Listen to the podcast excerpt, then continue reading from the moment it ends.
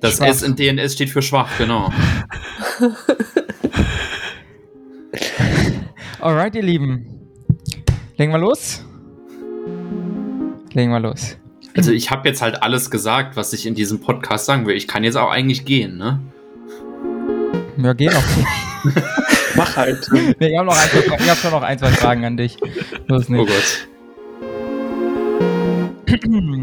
Alright.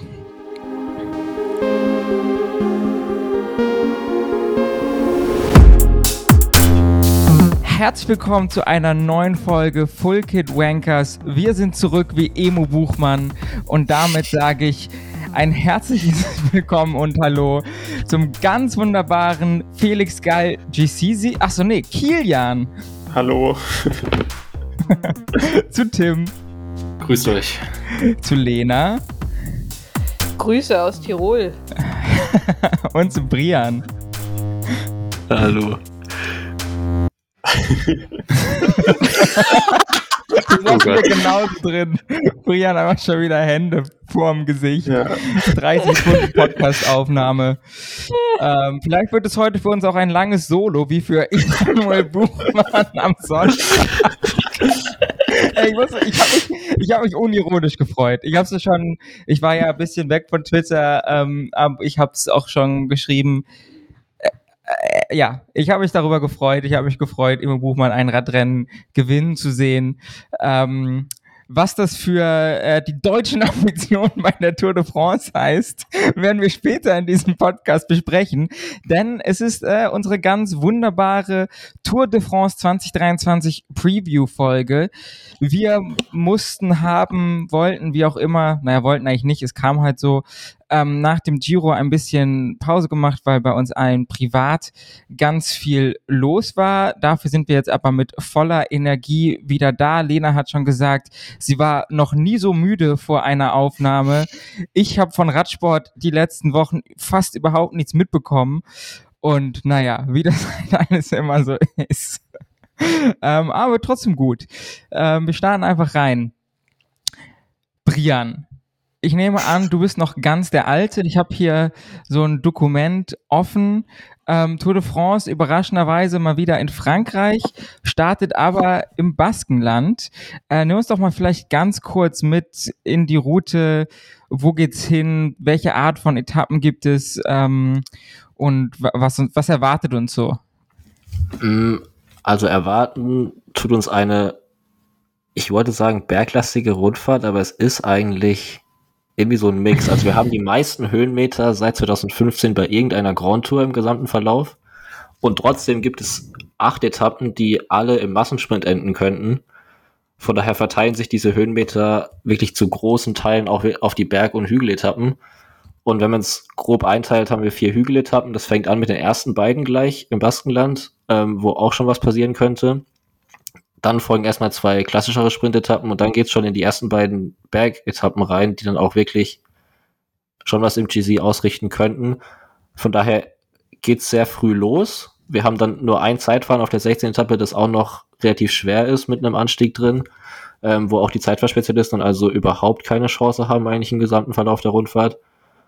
Und insgesamt kommt man auf hü vier hügelige Etappen, acht Sprintetappen und acht Bergetappen. Davon sind vier klassische Bergankünfte, dann haben wir noch zwei so, ich habe sie halbe Bergankünfte genannt, weil die Abfahrt oder das Flachstück, was danach kommt, auch wirklich nicht mehr lang ist. Ähm, von daher auf jeden Fall viele Chancen für die Kletterer und wenig für so Ausreißer oder Zeitvertypen. Lena, bevor du uns im Verlauf des Podcasts einschläfst, nehme ich dich dann jetzt einfach schon früher ganz viel dran. Was ist denn so jetzt dein Eindruck der Route? Also sie wurde ja vor, keine Ahnung, sieben, acht Monaten irgendwie schon vorgestellt, ne? Dann guckt man sie sich einmal an, dann vergisst man es fast wieder und jetzt hat man sich eventuell nochmal irgendwie vorher zum Velo Games Team erstellen, ein bisschen damit beschäftigt. Hast du Bock? Findest du gut? Was fällt dir auf? Ja, ach, ich finde es eigentlich ganz geil. Also ich finde eigentlich, ich finde eigentlich ganz gut, dass wir wieder relativ viele Sprint, mögliche Sprintetappen, nenne ich sie jetzt mal haben, dass das jetzt alle Massensprints werden, bezweifle ich doch mal stark ähm, haben. weil das, glaube ich, die Tour ein bisschen auflockert und für das GC halt auch ein bisschen Entspannung reinbringt an den Tagen, dass man da ein bisschen ruhiger angehen kann. Und da hat man das Potenzial, dass es halt dann richtig knallt an den Tagen, wo wir halt die vielen Berge und die vielen Höhenmeter haben. Und ich bin jetzt nicht die größte Freundin des Massensprints, muss ich dazu auch sagen. Aber ähm, ja, ist doch schön, dass die Sprinter auch genügend Chancen und Möglichkeiten haben. Und ich hoffe vor allem, dass wir auch mal so ein, zwei Tage vielleicht sehen, wo es einfach komplettes Chaos ist, wo alle, vor allem in diesen hügeligen Etappen, wo alle mal ihr Glück versuchen wollen, die Etappe zu gewinnen. Und da habe ich Hoffnung, dass wir das dieses Jahr mindestens einmal aussehen. Ja, es ist so, ne, so ein gemischter, irgendwie gemischter Haufen. Ähm, unsere ArbeitgeberInnen werden sich äh, vielleicht, also hauptsächlich meiner vielleicht freuen, dass es ein paar Sprintetappen gibt, weil an denen kriegt man noch was gearbeitet, äh, weil nicht so viel los ist. Ähm, Tim, Kilian, wie geht's euch? So rein gefühlsmäßig erstmal. Äh, Habt ihr Bock? Seid ihr schon ein bisschen im Radsportteil der Tränen die Saison angekommen? Wie, wie, ist, wie ist die Stimmung? Ich muss sagen, ich hatte so im Mai nach dem Giro irgendwie keine große Hoffnung, dass ich sehr viel Bock habe aufgrund der bisherigen Performances von äh, meinem Lieblingsteam aus Frankreich dieses Jahr. Und dann ist irgendwie der Juni passiert und jetzt habe ich unsere ganze Wohnung mit Frankreich-Flaggen geschmückt. und also du bist der Tim Frankreich? Ja, sowieso. Gibt es einen, gibt's einen französischen, gibt es Tim im Fra Thomas? Ist das Tim oder Tommy? Naja, egal. Sorry, das ist ein ganz schlechter, ja, schlechter Joke. Ich, ich, weiß auch nicht, Samuel, aber ähm, nee, irgendwie. Wir geben alle unser Bestes. nee, irgendwie sah das dann äh, alles doch plötzlich wieder sehr vielversprechend aus, was ich gesehen habe. Also O'Connor war ja wieder in ähnlich guter, wenn nicht besserer Form als letztes Jahr. Plötzlich kann er auch Zeit fahren. Ich möchte eigentlich doch wieder drei Zeitfahretappen dieses Jahr. Ähm, Felix Gall hat sich endlich mal äh, belohnen können für seine ziemlich gute Entwicklung, die er so äh, seit letztem Jahr nimmt. Und ähm, der kann immer noch nicht Zeit fahren übrigens. Ich wusste gar nicht, dass der nicht Zeit fahren kann, aber er kann halt wirklich gar nicht Zeit fahren. also gefühlt ist er ja einfach stehen geblieben, hat gesagt, ich mache eh erst. ich gehe mal jetzt kurz Recovery Ride, aber ja. Ja. Trotzdem stark. Nee. Ähm, genau, und ansonsten, also heute wurde ja auch das Team verkündigt. Also ich freue mich sehr. Ich hoffe, dass äh, Pogacar und Wingegaard halbwegs auf einem Niveau sein werden, damit das nicht so ganz früh sich schon entscheidet. Und dann äh, bin ich eigentlich ziemlich zuversichtlich, dass man auf dem äh, Parcours eine sehr coole Tour de France sehen kann. Nice, Tim. Stimmst du dazu? Also ich muss ja eigentlich sagen, so ähm, nach dem Giro war für mich eigentlich jetzt mal drei Wochen nur Zeit, ähm, Nico Denz abzufeiern. Ähm, deshalb muss ich gleich auch noch mal sagen, äh, Nico Denz Zweiter bei der deutschen Meisterschaft, auch gute Leistung, legendär. War ein guter Tag ja. für die Deutschen, ne? Die deutsche Meisterschaft. Auf jeden Fall. Ne? ich habe auch, ich habe auch die Grafik vermisst, wo die Deutschen sind bei dem Rennen. Also das fand ich tatsächlich von den übertragenen Anstalten nicht so geil. Ähm, mich hat dann aber jetzt so über die letzten Wochen was gepackt, wo ich mir jetzt gedacht habe, nur alles zählt. Ähm, und ich brauche das richtige Mindset, um mich in diese Tour dann auch noch mal reinzubekommen, damit das dann auch erfolgreich wird. ähm, nee, aber es ist so ein bisschen, ich meine, Kilian hat es schon angesprochen, es ist halt eben die große Angst. An der Stelle nochmal kurz raten, den Podcast zu verlassen, weil du bekommst ja kein Geld für. Gut. ähm, ja, ich meine, ich habe auch so ein bisschen die Angst, die Kilian gerade angesprochen hat, dass das schnell langweilig werden könnte in Hinsicht auf GC. Ähm, aber ja, ne, eine Tour ist lang. Jetzt kann ich nur noch mal Sprüche klopfen und das Rennen wird erst auf der Ziellinie entschieden. Deshalb, ich lasse es so ein bisschen auf mich zukommen. Ich habe einen tollen Vorschlag für deutsche Sendeanstalten für die deutsche Meisterschaft. Man macht das einfach regionaler. Also wo sind die Deutschen? Man macht das halt dann einfach bundesländerabhängig. Da kann man auch genau seine Deutschen, also das kann man einfach dieselbe, dieselbe Karte benutzen, so selbes Konzept, nur dass man dann spezifisch, ich glaube, das käme gut an beim Publikum. Aber wie machen weißt du, das dann die diese, die, so Pfälzer und so, da gibt's, ich kenne das alles nicht, diesen ganzen süddeutschen Gedöns da, aber da sagen doch immer, ich bin kein Bayer, ich bin Oberniederbayer ja, ich, oder so. Ich, ich, weiß schon, ich weiß schon sehr genau, wer Rheinländer ist und wer nicht, ne? Damit wir das geklärt hätten. Das sind das oh die, die Tisch sagen oder die, die Tisch sagen? Ich äußere mich nicht dazu. okay. Ich, ich habe einmal in diesem Podcast, einmal in diesem Podcast platt geredet, es wurde rausgeschnitten. Dreist. Dreist. Wer hat diese editorielle äh, Entscheidung getroffen? Ähm, okay.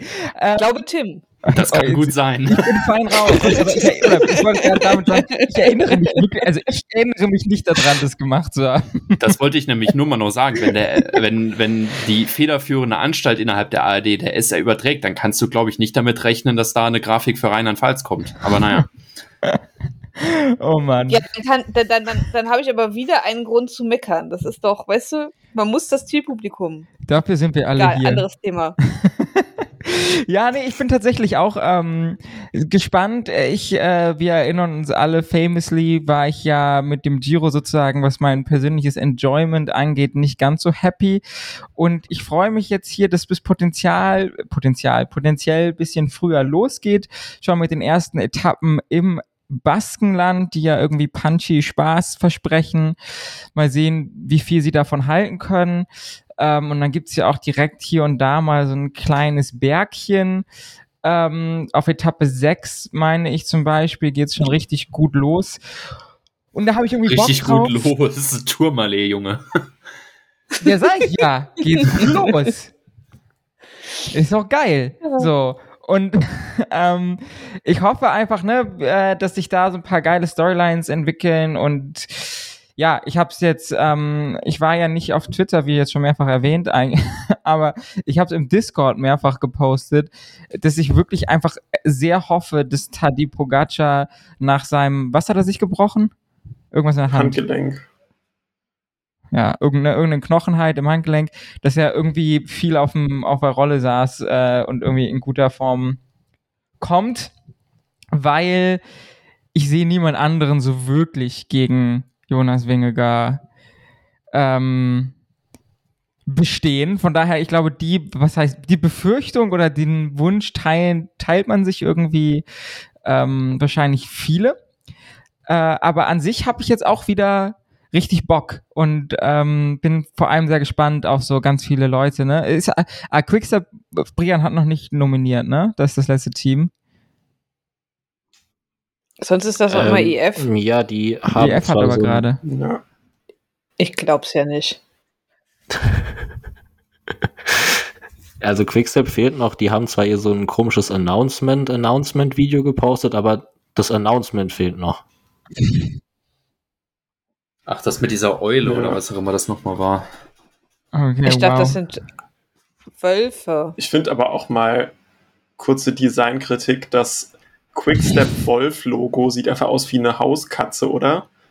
Ich finde, es hat gar nichts ich, mit einem Wolf ich, ich, zu tun. Dieses, also dieses ganze, Entschuldigung, dieses ganze Konzept, also sowohl Band of Brothers als auch Wölfe, das ist so ein albernes also beides, nee. Also das beides ist so, auch aha, überhaupt gar keine Nazi- so, oder Kriegskonnotation. So, das, ah, das, nee, hör auf. Also beides. Es klingt beides wie so Alpha-Podcasts. Ja, wo ja, man auf genau, TikTok so Videos. Pseudo. Ja. Ja, obwohl ich finde Borat ehrlich gesagt noch mal einen Ticken peinlicher, weil dieses Wolfpack-Ding schon so ein bisschen länger ist und bei Borat hat sich ja vor zweieinhalb Jahren oder so wirklich irgendein Marketing-Atze hingesetzt und hat gesagt, wir brauchen jetzt auch coolen Hashtag. Hashtag Band of Brothers. Ähm, das kommt immer gut, organisch. Das ist genauso gut wie die Mannschaft. Ähm, naja. Andere Sportart, weiter geht's. Ähm, wir waren natürlich mal wieder hochprofessionell, haben über alles Mögliche im Vorgespräch gequatscht, was wir noch nicht besprochen haben.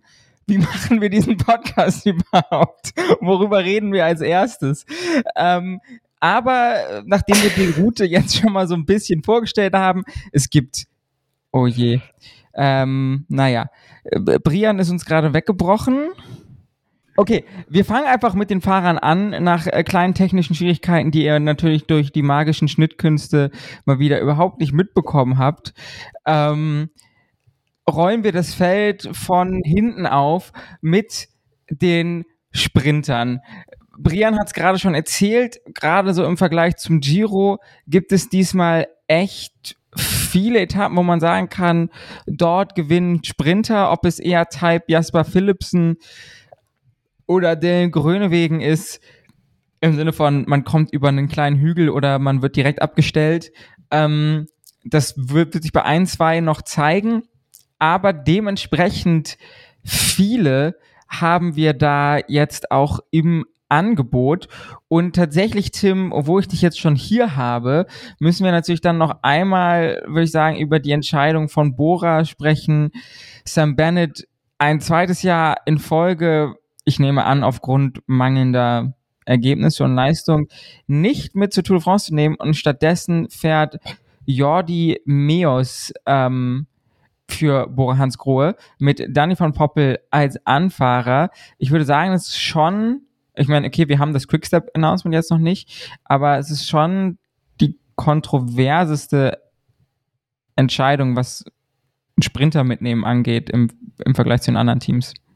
Ja, ich meine, das ist diese Sache, das besteht ja eigentlich schon länger. Ähm, diese Frage, wie es mit Bennett aussieht. Ich hatte ja nach seinem Sieg bei, ähm, was war es, Vuelta a San Juan, hatte ich erst nochmal Hoffnung, ähm, dass er vielleicht eher die Form von der Vuelta im letzten Jahr nochmal for fortsetzt. Dann, ich glaube, UAE Tour, ich weiß gar nicht, ob wir drüber geredet haben, doch wir haben drüber geredet, ähm, wo ja immer so dieses kleine Quäntchen gefehlt hat, dass irgendwas zum Sprintsieg gereicht hat. Ähm, und es ist halt leider vom Gefühl her nicht wirklich besser geworden. Und das ist so ein bisschen das Problem, was sich halt einfach gezeigt hat wenn man sich jetzt ähm, seine Ergebnisse ansieht, okay, er ist auf der ersten Etappe bei Paris-Nice ist er auch noch Zweiter geworden. Das ist jetzt auch schon wieder ewig und drei Tage her, wo ich aber auch noch mal das Gefühl hatte, dass ähm, er zu spät losgefahren ist und dann den Sieg hätte holen können, wenn er früher losgefahren wäre. Und das hat sich halt einfach so wirklich durchgezogen. Ähm, Tour de Hongrie ist er noch einmal Zweiter geworden hinter Dylan Rönewegen. Gut, okay, da sah das Sprintfeld eigentlich noch ziemlich gut aus, aber seitdem sieht man von ihm halt sehr wenig. Dauphiné ist er einmal Elfter geworden. Und da ist auch die falsche, also sorry, ne, ja. war eine komische Entscheidung auch, weil das gab es ja kaum Sprints. Ja, es. Ja, ach ja, stimmt. Ich glaube, das war es noch. Ähm, aber ja, es war irgendwie irgendwie war in dieser Saison so, es hat dieses kleine Quäntchen Glück gefehlt. Jetzt weiß ich, jetzt weiß ich ja dank Ralf Denks Buch auch noch, dass er sich im Auto unter anderem auch über die Sprints bei der UAE Tour genauso aufgeregt hat wie ich. Ähm, und es hat sich leider wirklich so ein bisschen angekündigt. Und wenn man dann mal Vergleich guckt, ähm, was Jordi Meus gemacht hat, okay, er hat auch nur ein Rennen gewonnen. Ähm, das war Wallonie, den Circuit de Wallonie, wo das aber auch nochmal dieser elendig lange Sprint war, den er da gewonnen hat, wo er richtig stark ausgesehen hat. Aber ansonsten jetzt auch bei der Tour of Norway zweimal Dritter, ähm, beim Halen, beim Halen fast gute heißt Pile war er Zweiter, Brussels Cycling Classic Dritter. Er ist zumindest konsequent weit oben in den Ergebnissen mit dabei und da hatte er keinen Van Poppel vor sich, der ihm da mal noch in eine richtig gute Position bringt. Ich finde es jetzt mal eigentlich wirklich interessant, ähm, Meos hinter Van Poppel zu sehen. Ob man das dann gleich bei der Tour de France austesten muss, ist nochmal so eine Sache, über die man diskutieren kann. Aber ich glaube, man hätte, jetzt ist vielleicht auch die Erwartungshaltung ein bisschen niedriger, wenn man mit Bennett hingefahren wäre, dann hätte jeder gleich gesagt, okay, gut, ihr habt keinen Etappensieg geholt, was ist los? Bei Meos kann man es vielleicht eher noch vertreten, wenn er äh, dann mal keine Etappe nimmt. Ja, also es ist schon, finde ich, eine mutige Entscheidung irgendwo. Ähm, ja, ich glaube, es tut mir ein bisschen halt für Sam Bennett, ne, ist ein netter Kerl, aber äh, ja, der Wechsel von Quickstep zurück zu Bora hat auch nie so richtig funktioniert und eingeschlagen, muss man leider sagen. Ich denke, das sagst du genau richtig. Ich glaube, ne, von Poppel und äh, Meos sind nie wirklich zusammengefahren. Ähm, das wird sich zeigen äh, die Konkurrenz ist extrem stark. Ne? Also da muss man sich, glaube ich, nichts vormachen. Ähm, Brian, du hast aber gerade den Kopf geschüttelt, als ich eben meinte, das wäre die kontroverseste Entscheidung.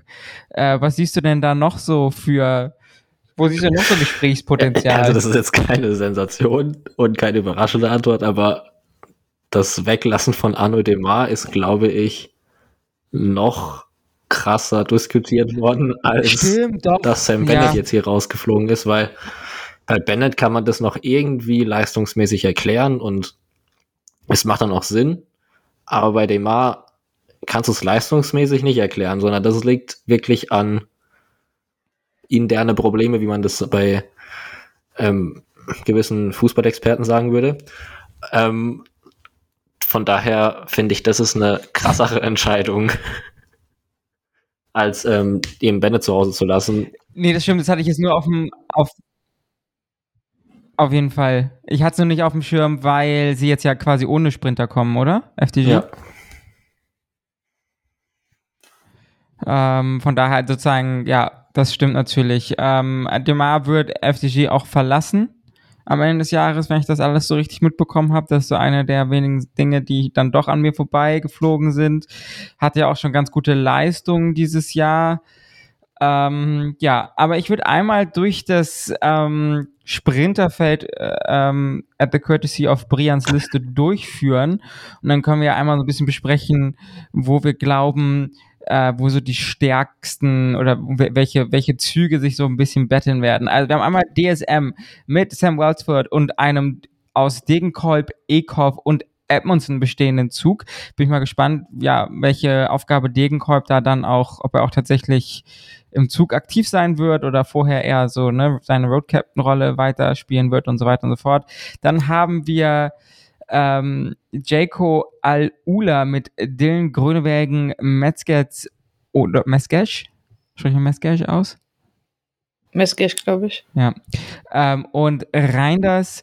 Dann haben wir Uno X mit Alexander Christoph, Währensgold und Tiller. Wir haben Caleb Youn. Eigentlich über Uno X müssen wir auch nochmal irgendwie sprechen, ne? Aber wir haben Caleb Youn mit Guanieri und De Boist. Wir haben Mats Petersen mit Kirsch und Stolpen. Wir haben Corbin Strong mit Bovin. Wir haben Mark Cavendish mit Case Bowl. Wir haben Jordi Meus mit Van Poppel und Haller. Vielleicht auch nochmal Nils Polit hier und da. Ähm, wir haben Binyam Gemay mit Teunissen, Petit und Smith, Brian Kokar, Songle und Renard für, oh Gott, Kofidis. Die Teams stehen hier nicht. Ich muss das alles aus dem Kopf machen. Da hast du aber aber nur ins Fettnäpfchen treten können. Äh, wir haben äh, Phil Bauhaus für Bahrain Victorious mit Kias Ahn. Wir haben Wout van Adler Port und Van Hooydonk für Jumbo Visma. Wir haben Luca Muzzato für weiß ich nicht welches Team mit Piermans und Louvet. Äh, ich ich glaube, ich glaub, du hast dir gerade ein bisschen Stress eingehandelt. Entschuldigung. Also, also, geht, also überleg dir, welche Teams könnten es sein? Kofi, das war schon hart. Welches Team Ja. könnte es noch sein? Äh, halt dieses andere da mit den roten Trikots, wo früher mal Nairo Quintana gefahren ist. Für Akea Samsic. Ja, korrekt. Ähm, dann haben wir Peter Sagan für aus seiner letzten Tour de France, also nicht scheißegal, für Total Energies mit Boastonhagen und Oss. Wir haben Jasper Philipsen mit Van der Poel, Ricard und Sinkeldam und Fabio Jakobsen mit einem bis jetzt unbekannten Team, da Quickstep sein Lineup noch nicht bekannt gegeben hat. Brian, on the spot, viele starke Sprinter. Wer ist aus deiner Sicht nach aktueller Form, nach dem, was diese Saison gezeigt wurde, nach dem, was wir über die Karrieren schon gesehen haben, äh, dein Favorit für jemanden, der vielleicht zwei, drei Etappen abschießt? Zwei, Oder drei Etappen wird, offen? Ja, ich würde sagen, zwei, drei Etappen ist schwer, weil eben dieses Sprinterfeld so stark ist, dass ich mir ähnlich vorstellen kann wie beim Giro, dass sich diese Siege so verteilen werden. Also zwei vielleicht schon, drei bin ich mir schon nicht sicher. Dem Fahrer, dem ich es am ehesten zutrauen würde, drei zu gewinnen, ist Philipsen, weil der einfach mit Rickard, Sinkeldam und Van der Poel so einen starken Zug dabei hat, der auch eingespielt ist. Ähm, dass ähm, da schon drei Etappensiege drin sein könnten, weil ich bei dem auch glaube, dass der einfach durchfahren wird. Da habe ich bei zwei, drei anderen noch so ein paar kleine Fragezeichen. Bei Grunewegen und Jakobsen kann ich mir auf jeden Fall Grünewegen. Fall vorstellen, dass äh, die eine Etappe gewinnen. Ob es dann zu mehr reicht, weiß ich nicht, weil da eben auch auf die Positionierung immer mal wieder ankommt und ein kleines Problemchen darstellt. Und dann gibt's eben noch so ein paar, ich nenne es jetzt mal Wildcards wie Wellsford oder Yoon, bei denen es im Optimalfall auf jeden Fall auch zu dem Etappensieg kommen kann. Aber da gibt's auch immer wieder so ein paar Problemchen im Sprintzug oder jetzt bei Westford bin ich mir überhaupt nicht sicher, ob der mehr als eine Woche Tour de France fahren wird, weil der ist noch nie der Grand Tour gefahren. Der ist in den Bergen jetzt, sagen wir mal, nicht der allerstärkste. Und ob er es dann über alle Hochgebirge drüber schafft, äh, bin ich mir nicht ganz sicher. ähm, und dann haben dann noch so Leute wie Mats Pedersen, bei dem weiß ich nicht, ob der jetzt einen Massensprint gewinnt. Ich glaube, der wird irgendeine Etappe gewinnen, aber da kommt dann eben auch drauf an, wann er wo seinen Etappensieg vielleicht auch aus einer Gruppe einfährt. Äh, von daher würde ich mal Philipsen, Kronewehren und Jakobsen als die drei größten hier rausnehmen.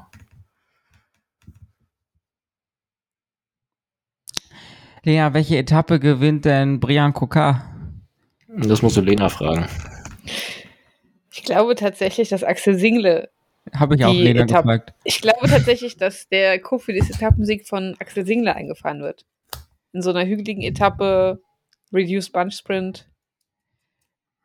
Young Talented French Rider Axel Sangle, wie unsere Kollegen vom London Recycling Podcast gerne sagen. Ähm, ja, ich persönlich bin tatsächlich gespannt auf, also so, ich finde, ne, Caleb Youn ist inzwischen ja fast zu so einer tragischen Figur geworden. Also, weil so richtig langsam ist er ja nicht, aber so richtig viel gewinnen tut er gerade auch nicht. Ähm, weil er sich auch gern mal irgendwie hinlegt oder so. Ich weiß nicht, welche Tour war das, wo er sich an Peter Sagan hatte er sich aufgehangen. 20. Das war letztes Jahr die Tour doch, glaube ich, auf, in diesem Bergab-Sprint-Finale. Ich glaube, Etappe 3 war das doch. Das kann gut sein. Und beim, beim Giro ja auch, da mit dem Finale mit Mathieu van der Poel und ähm, Binyam Gemay und so letztes Jahr. Ähm, genau. Und tatsächlich auch Bini. Erste Tour. Kilian. Ähm, die ersten drei Etappen. Äh, Wout van Aert, Bini, äh, wahrscheinlich aller Philipp, ähm, glaubst du, Bian Gemay schießt eine Tour-Etappe ab bei seinem Debüt? Ich glaube irgendwie schon. Und ich war mir auch irgendwie einen großen Teil der Saison lang nicht sicher. Ähm, aber ich fand, bei der Tour de Suisse hatte er, glaube ich, den Massensprint gewonnen, einen. Ähm, und da habe ich dann gedacht, okay, also scheinbar stimmt seine Form ja doch. Ähm, und eigentlich hatte er bisher seine Siege immer eher nicht aus einer größeren Gruppe so im Sprint geholt. Von daher ist es wahrscheinlich auch erstmal ein gutes Zeichen, äh, dass er das schafft von der Geschwindigkeit. Und ich denke, dann hat er im Gegensatz zu den reineren Sprintern definitiv halt Vorteile, äh, über diese hügeligeren Etappen drüber zu kommen. Ähm, und ja, ich habe es irgendwie im Gefühl, dass das klappt und dass so seine Saison wieder nochmal auf die richtige Bahn kommt. Aber ich sehe auch, äh, wie Lena gesagt hat, äh, Sangler ziemlich gut. Also den könnte ich mir auch vorstellen, dass er irgendwie sowas holt. Ähm, ansonsten Luca Mozzato nicht unterschätzen von äh, Akea. Der hat äh, letztes. Von welchem Team? der äh, war ja letztes Jahr noch bei B&B Hotels und war eigentlich bei den äh, oder bei vielen Tour-Sprints so in den Top Ten dabei. Ich glaube einmal sogar irgendwie Fünfter oder Sechster. Ähm, und hat gegen Ende der Saison nochmal so einen richtigen Venturini-Run gehabt, wo er so bei zehn Coupe de France-Rennen in Folge immer so Fünfter wurde. Ähm, was ja schon auch heißt, dass der gute Mann schnell ist. Äh, vielleicht sehen wir den wieder irgendwo in den Top Ten herumfliegen. Und ja, Mark Cavendish, ich glaube nicht, dass er. Hätte ich jetzt auch angesprochen. Ja, ich, ich glaube nicht, dass er regelmäßig vorne mitfährt, aber ich kann mir vorstellen, dass er auf irgendeine verrückte Mark Cavendish-Weise, wie bei der letzten Giro-Etappe, halt einfach wieder diesen einen Moment hat, wo er halt da ist. Und ich fände es auch irgendwie äh, ja, schön, wenn er den noch bekommt.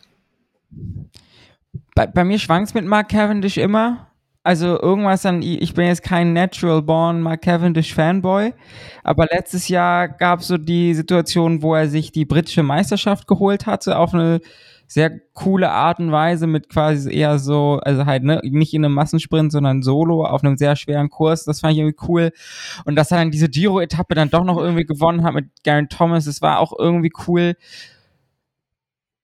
Und ja, ich glaube, wenn Mark Cavendish hier eine Etappe bei Tour France gewinnt, wäre es schon irgendwie cool und man traut es ihm halt zu.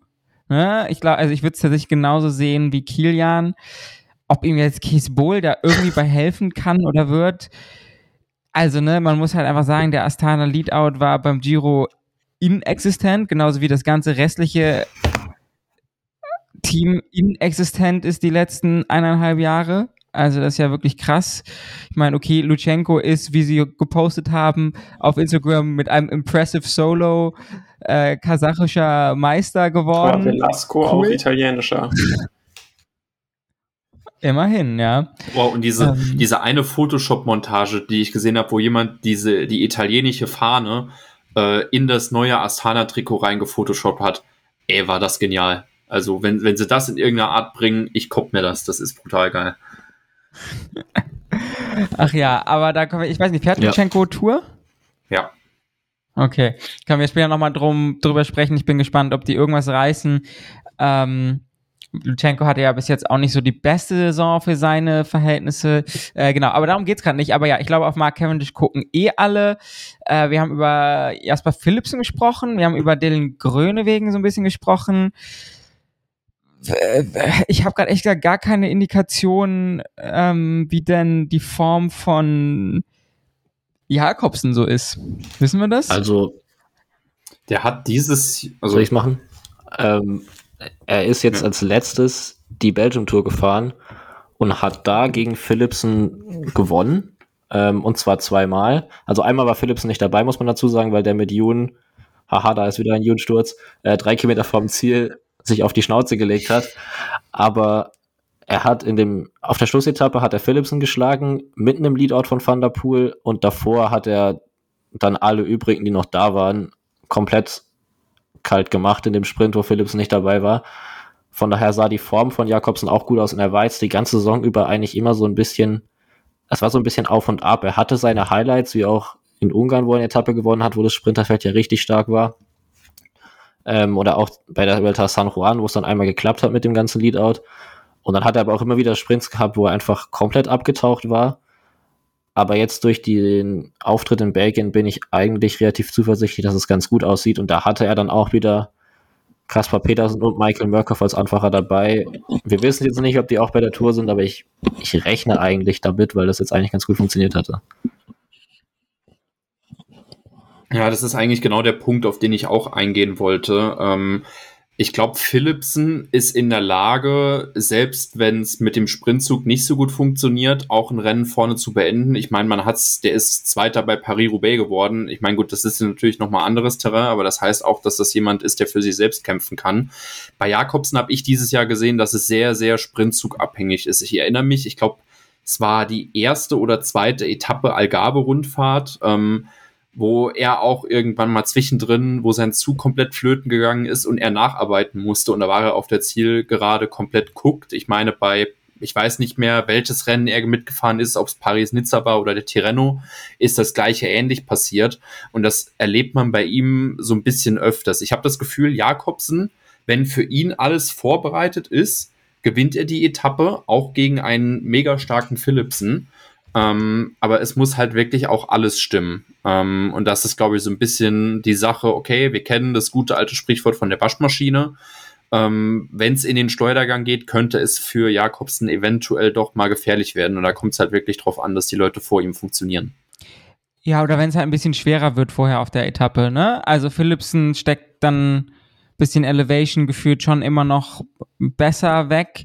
Äh, ein weiteres Thema, was wir elegant umschifft haben, dadurch, dass wir keinen Podcast aufgenommen haben, die letzten drei bis vier Wochen, ist natürlich Tour de France Unchained. Da kommen ja beide vor, sowohl Jakobsen als auch Philipsen. Ähm, fand ich ganz spannend, ne? Philipsen auch mit der Geschichte, als er dann die Etappe gewinnt, aber doch nicht gewonnen hat, weil Wout van Aert eben schon vorne raus war und so. Äh, bisschen unterschiedliche Charaktere, aber beide irgendwie ganz cool und ich glaube, das kann ein ganz geiles Battle werden.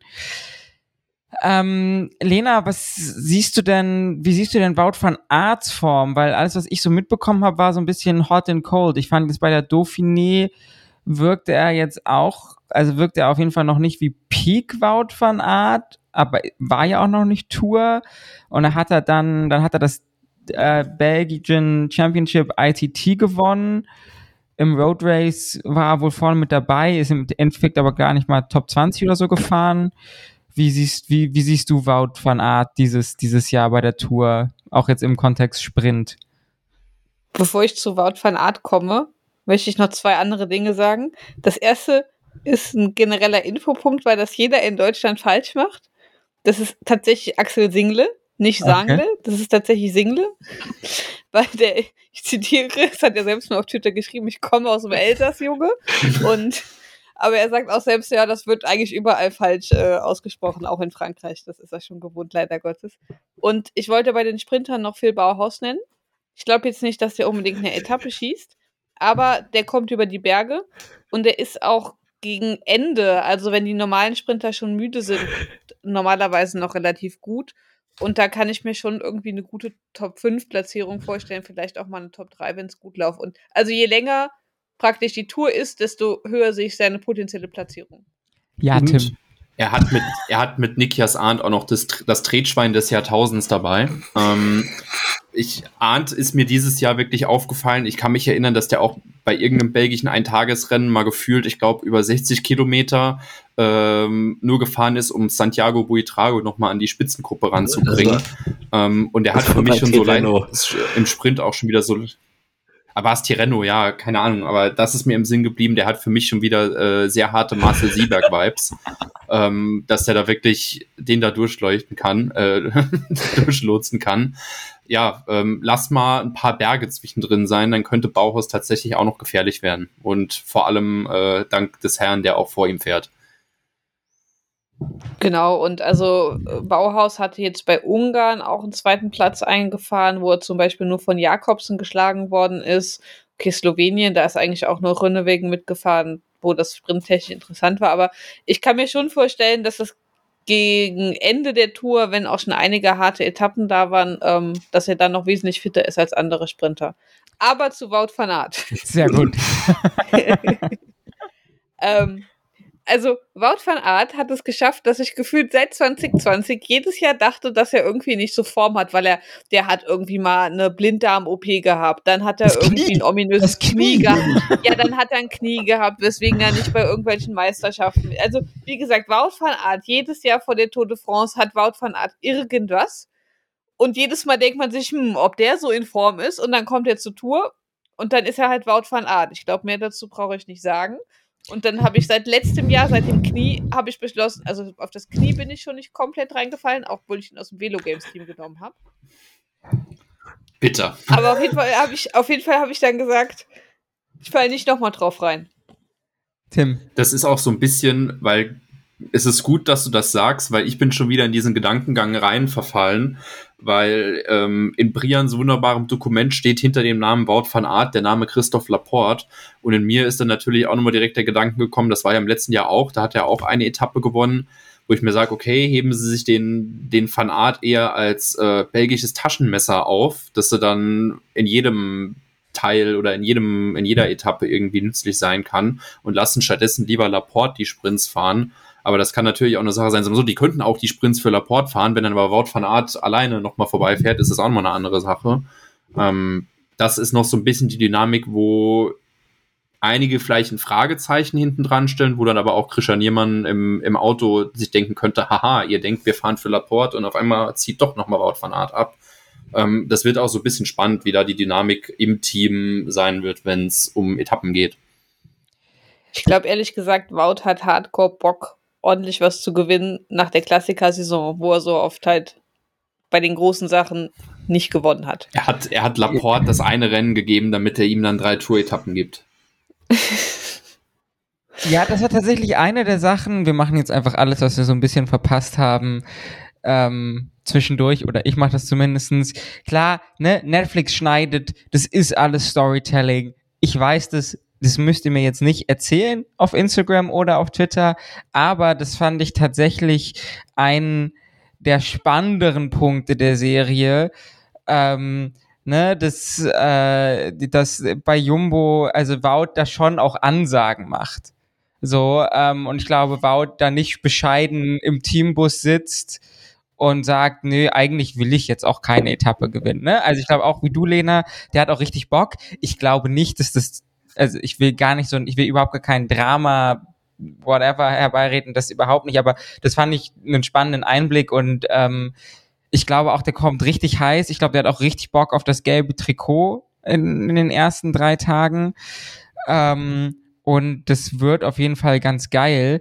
Irgendwo ist mal an mir vorbeigeflogen, dass er dieses Jahr nicht aufs grüne Trikot fahren möchte. Aber wie du auch sagst, Lena, ich glaube da aus dem Jumbo, Jumbo Camp eigentlich fast gar nichts mehr, was die einem so vorher erzählen wollen, äh, weil die schon ja relativ strategisch immer kommunizieren. Ihr Lieben, habt noch jemand was unbedingt zu einem Sprinter zu sagen? Dann, äh, wer gewinnt denn das grüne Trikot, wenn es Wout van Art nicht holt? Wout van Art. ähm, ich sag Binny. Binny holt grün. Toll, das sollte ich auch sagen. Tja. Philipsen.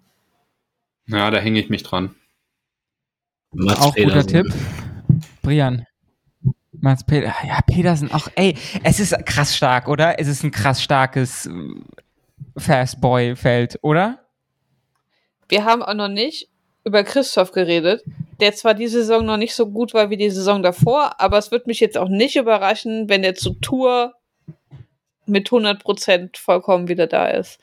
Und mit Sören Wählenschkoll, ich habe mir ich mir ein Interview, ich muss das kurz einwerfen, der Name, ich habe mir ein Interview von Sören Wedenskoi ungefähr hundertmal angeguckt, wie er seinen Namen selber ausspricht, weil das ist so spannend auf Norwegisch. Und ich glaube, ich kann es immer noch nicht richtig, aber das ist so ein melodischer, ich finde ihn toll. Hauptsache, wir wissen, dass man Q365Q36.5 ausspricht, Jim Sprian, ne? Ja, ähm. ich muss sagen, Uno X ist bei mir so ein bisschen, also die waren am Anfang des Jahres super präsent, auch, ne, also ist noch kein World Tour Team, blablabla und so weiter und so fort, hatten dann keine Wildcard zum Giro, so ein bisschen untergegangen, hatten aber schon arschstarke Resultate und ich bin sehr gespannt, wie sie sich jetzt schlagen, tatsächlich auch mit, mit Christoph. Und die haben auch so, ne, das sind, das sind jetzt so ganz dumme Klischees, aber das sind schon immer so, treten auf jeden Fall mit breiter Brust auf und so ähm, ich glaube, ich glaube, und ne, das sind halt auch, ich glaube, die kommen da hin auch mit, mit der Attitude so, we're here to fuck some shit up. Und ich glaube, die werden auf jeden Fall einiges probieren. Ähm, das nur als kurzer UNO-X-Block dazwischen. Wie wollt ihr es machen? Wollen wir in, in, ins GC-Battle gehen oder wollen wir die ZuhörerInnen noch ein bisschen auf die Folter spannen, ähm, damit sie ihre Wetten auf den Gesamtsieg platzieren können ähm, und vorher über Etappenjäger und Ausreißer sprechen. Kian. Wer, also, beziehungsweise Felix Geil. Ja. Ne? Ich meine, ich, es ist ja, äh, ich, äh, ich fange übrigens mit dem Etappenjäger-Block erstmal an, auch wenn das im Gegensatz zu ja, deinem. Das habe ich jetzt eigentlich gedacht. Titel. Äh, bei Felix Geil geht es eher in Richtung Podium. Äh, darauf wollte ich ein bisschen hinaus auf eine Art und Weise, weil, beziehungsweise, Kian, hast du Angst, dass Felix Gall an Ben O'Connors Bein gechained wird und äh, gar nicht auf Podium oder auch mal einen Etappensieg fahren kann?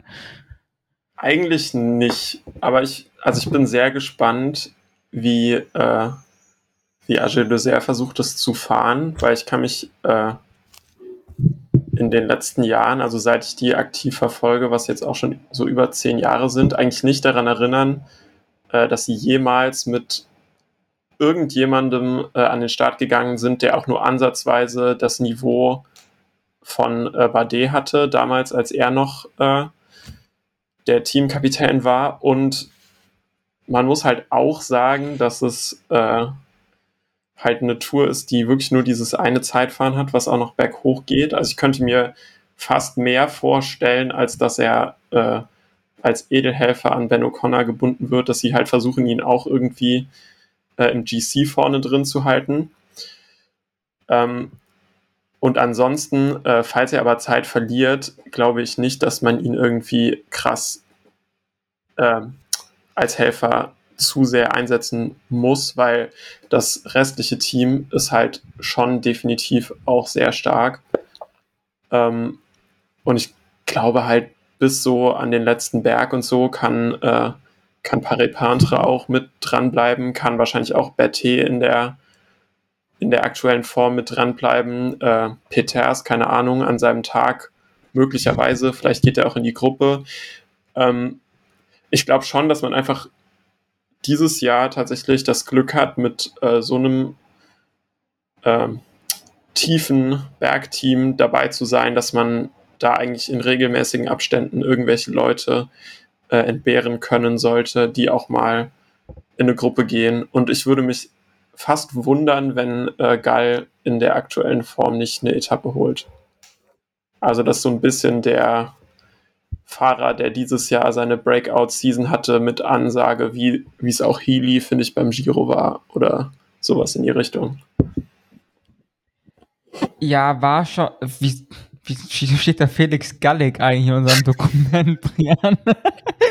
jetzt gerade auf, aber ähm, also äh, ich glaube, die Diskussion, oder was ist die Diskussion, das hatten wir ja auch schon mal kurz beim Giro. Ich bin ja eh der Meinung, wenn du, also ne, was geil ist, wenn Felix Gall wirklich so in der Form ist, dann hast du im Zweifelsfall jemanden, dass, wenn Ben O'Connor sich richtig gut fühlt, ist, der auch vorne mal so eine GC-Gruppe richtig zersprengen kann. Ja, ich finde ihn aktuell ja, und ein bisschen Sepp Kassig von seinem, wie er wirkt, von, seinen, von seinem Skillset.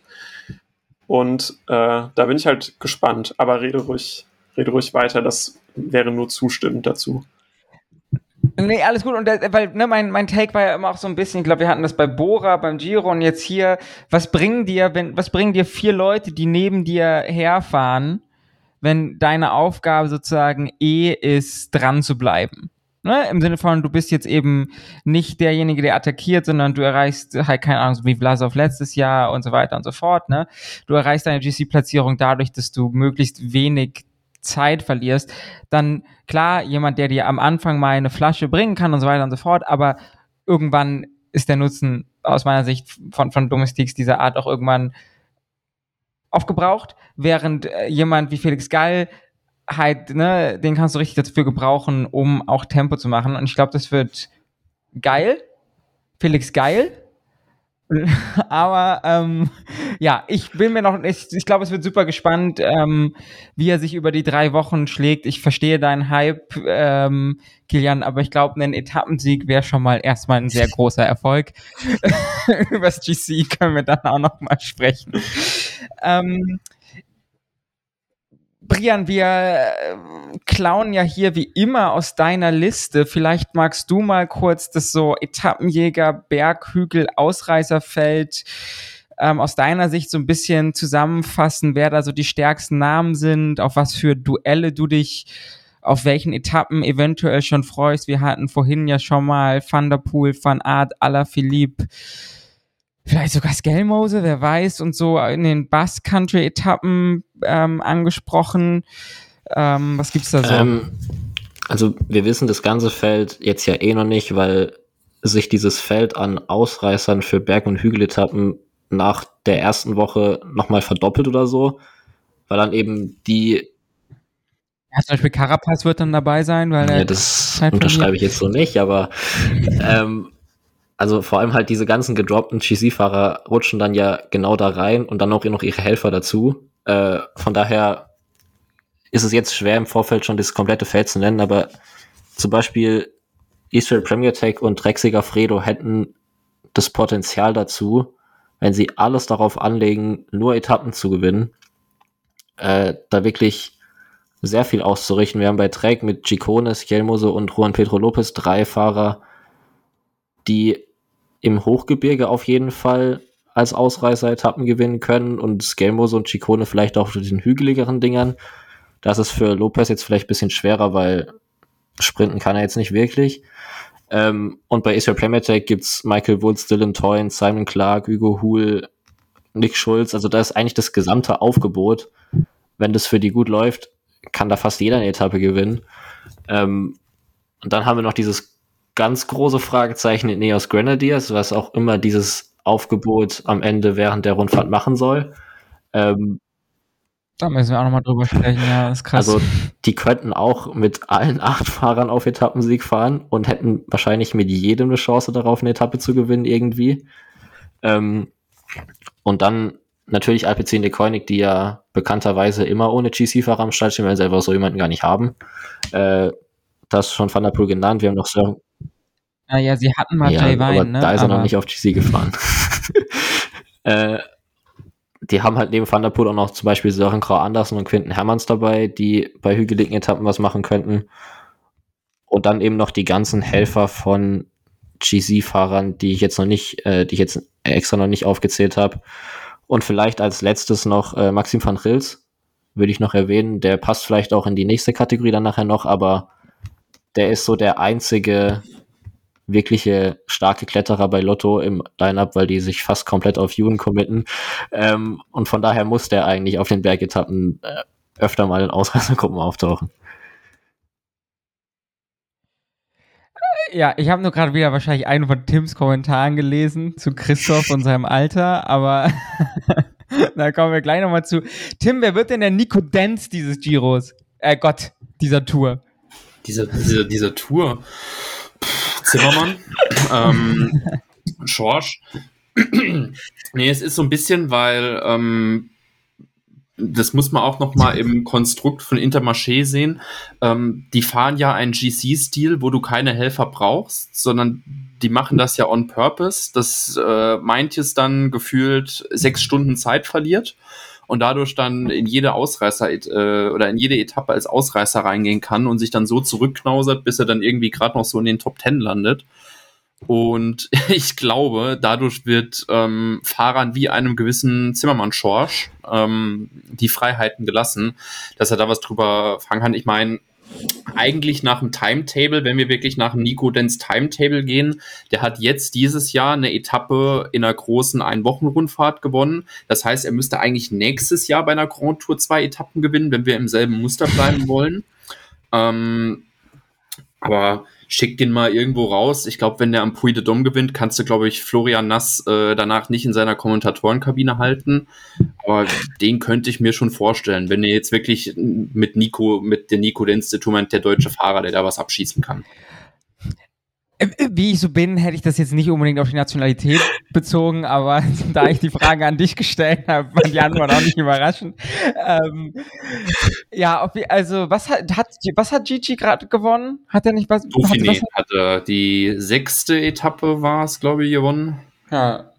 Mit einem Gewaltakt auch, auf jeden Fall auch geiles Painface gehabt. Ähm, Finde ich immer gut. Ich lese hier gerade noch Rui Costa bei äh, Intermarché, ist natürlich auch, der hatte ja auch einen einen 18. Frühling dieses Frühjahr. Ähm, Lena, wer ist dein Ausreißer der Herzen? Ist es, äh, hier steht gar nicht Pinot. Ah doch, da steht er.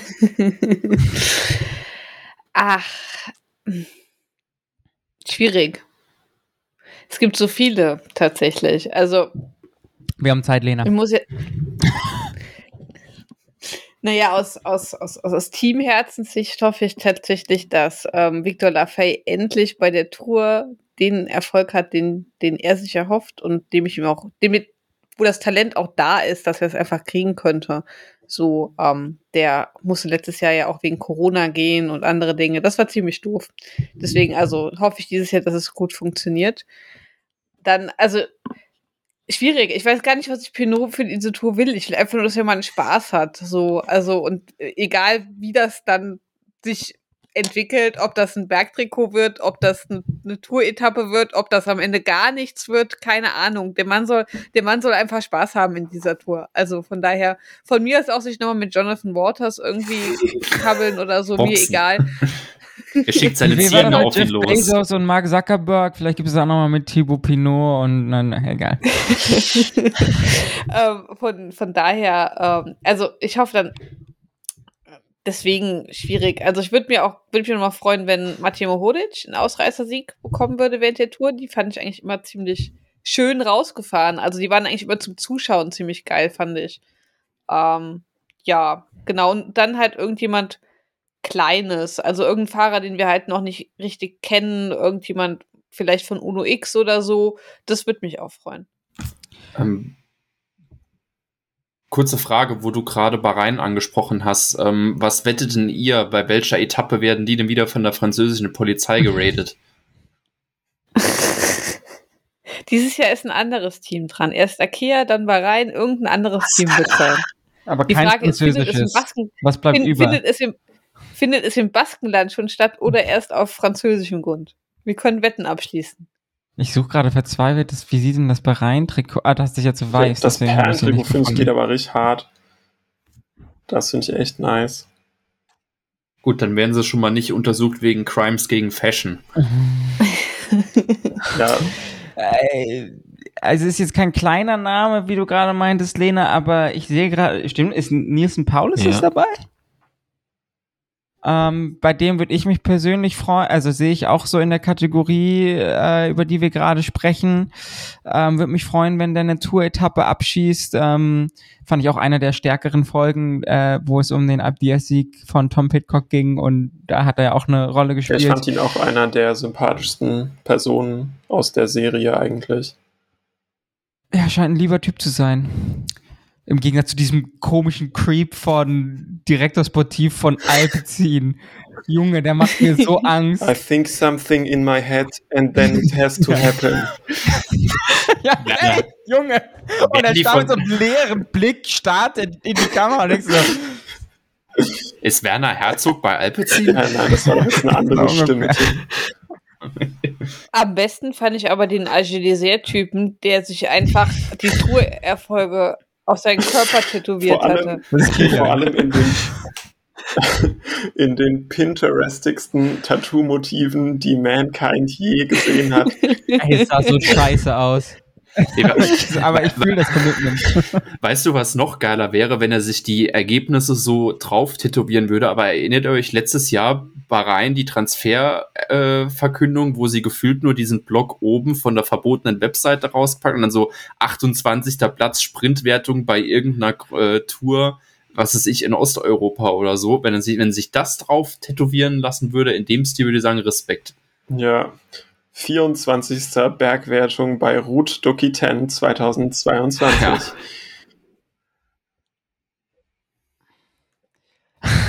Darf ich noch einen sagen, wo ich es cool finden würde, wenn er eine Etappe gewinnen würde? Ähm, ich fände es cool, wenn Marco Haller wieder Wout van Art austrippelt, wie in Hamburg.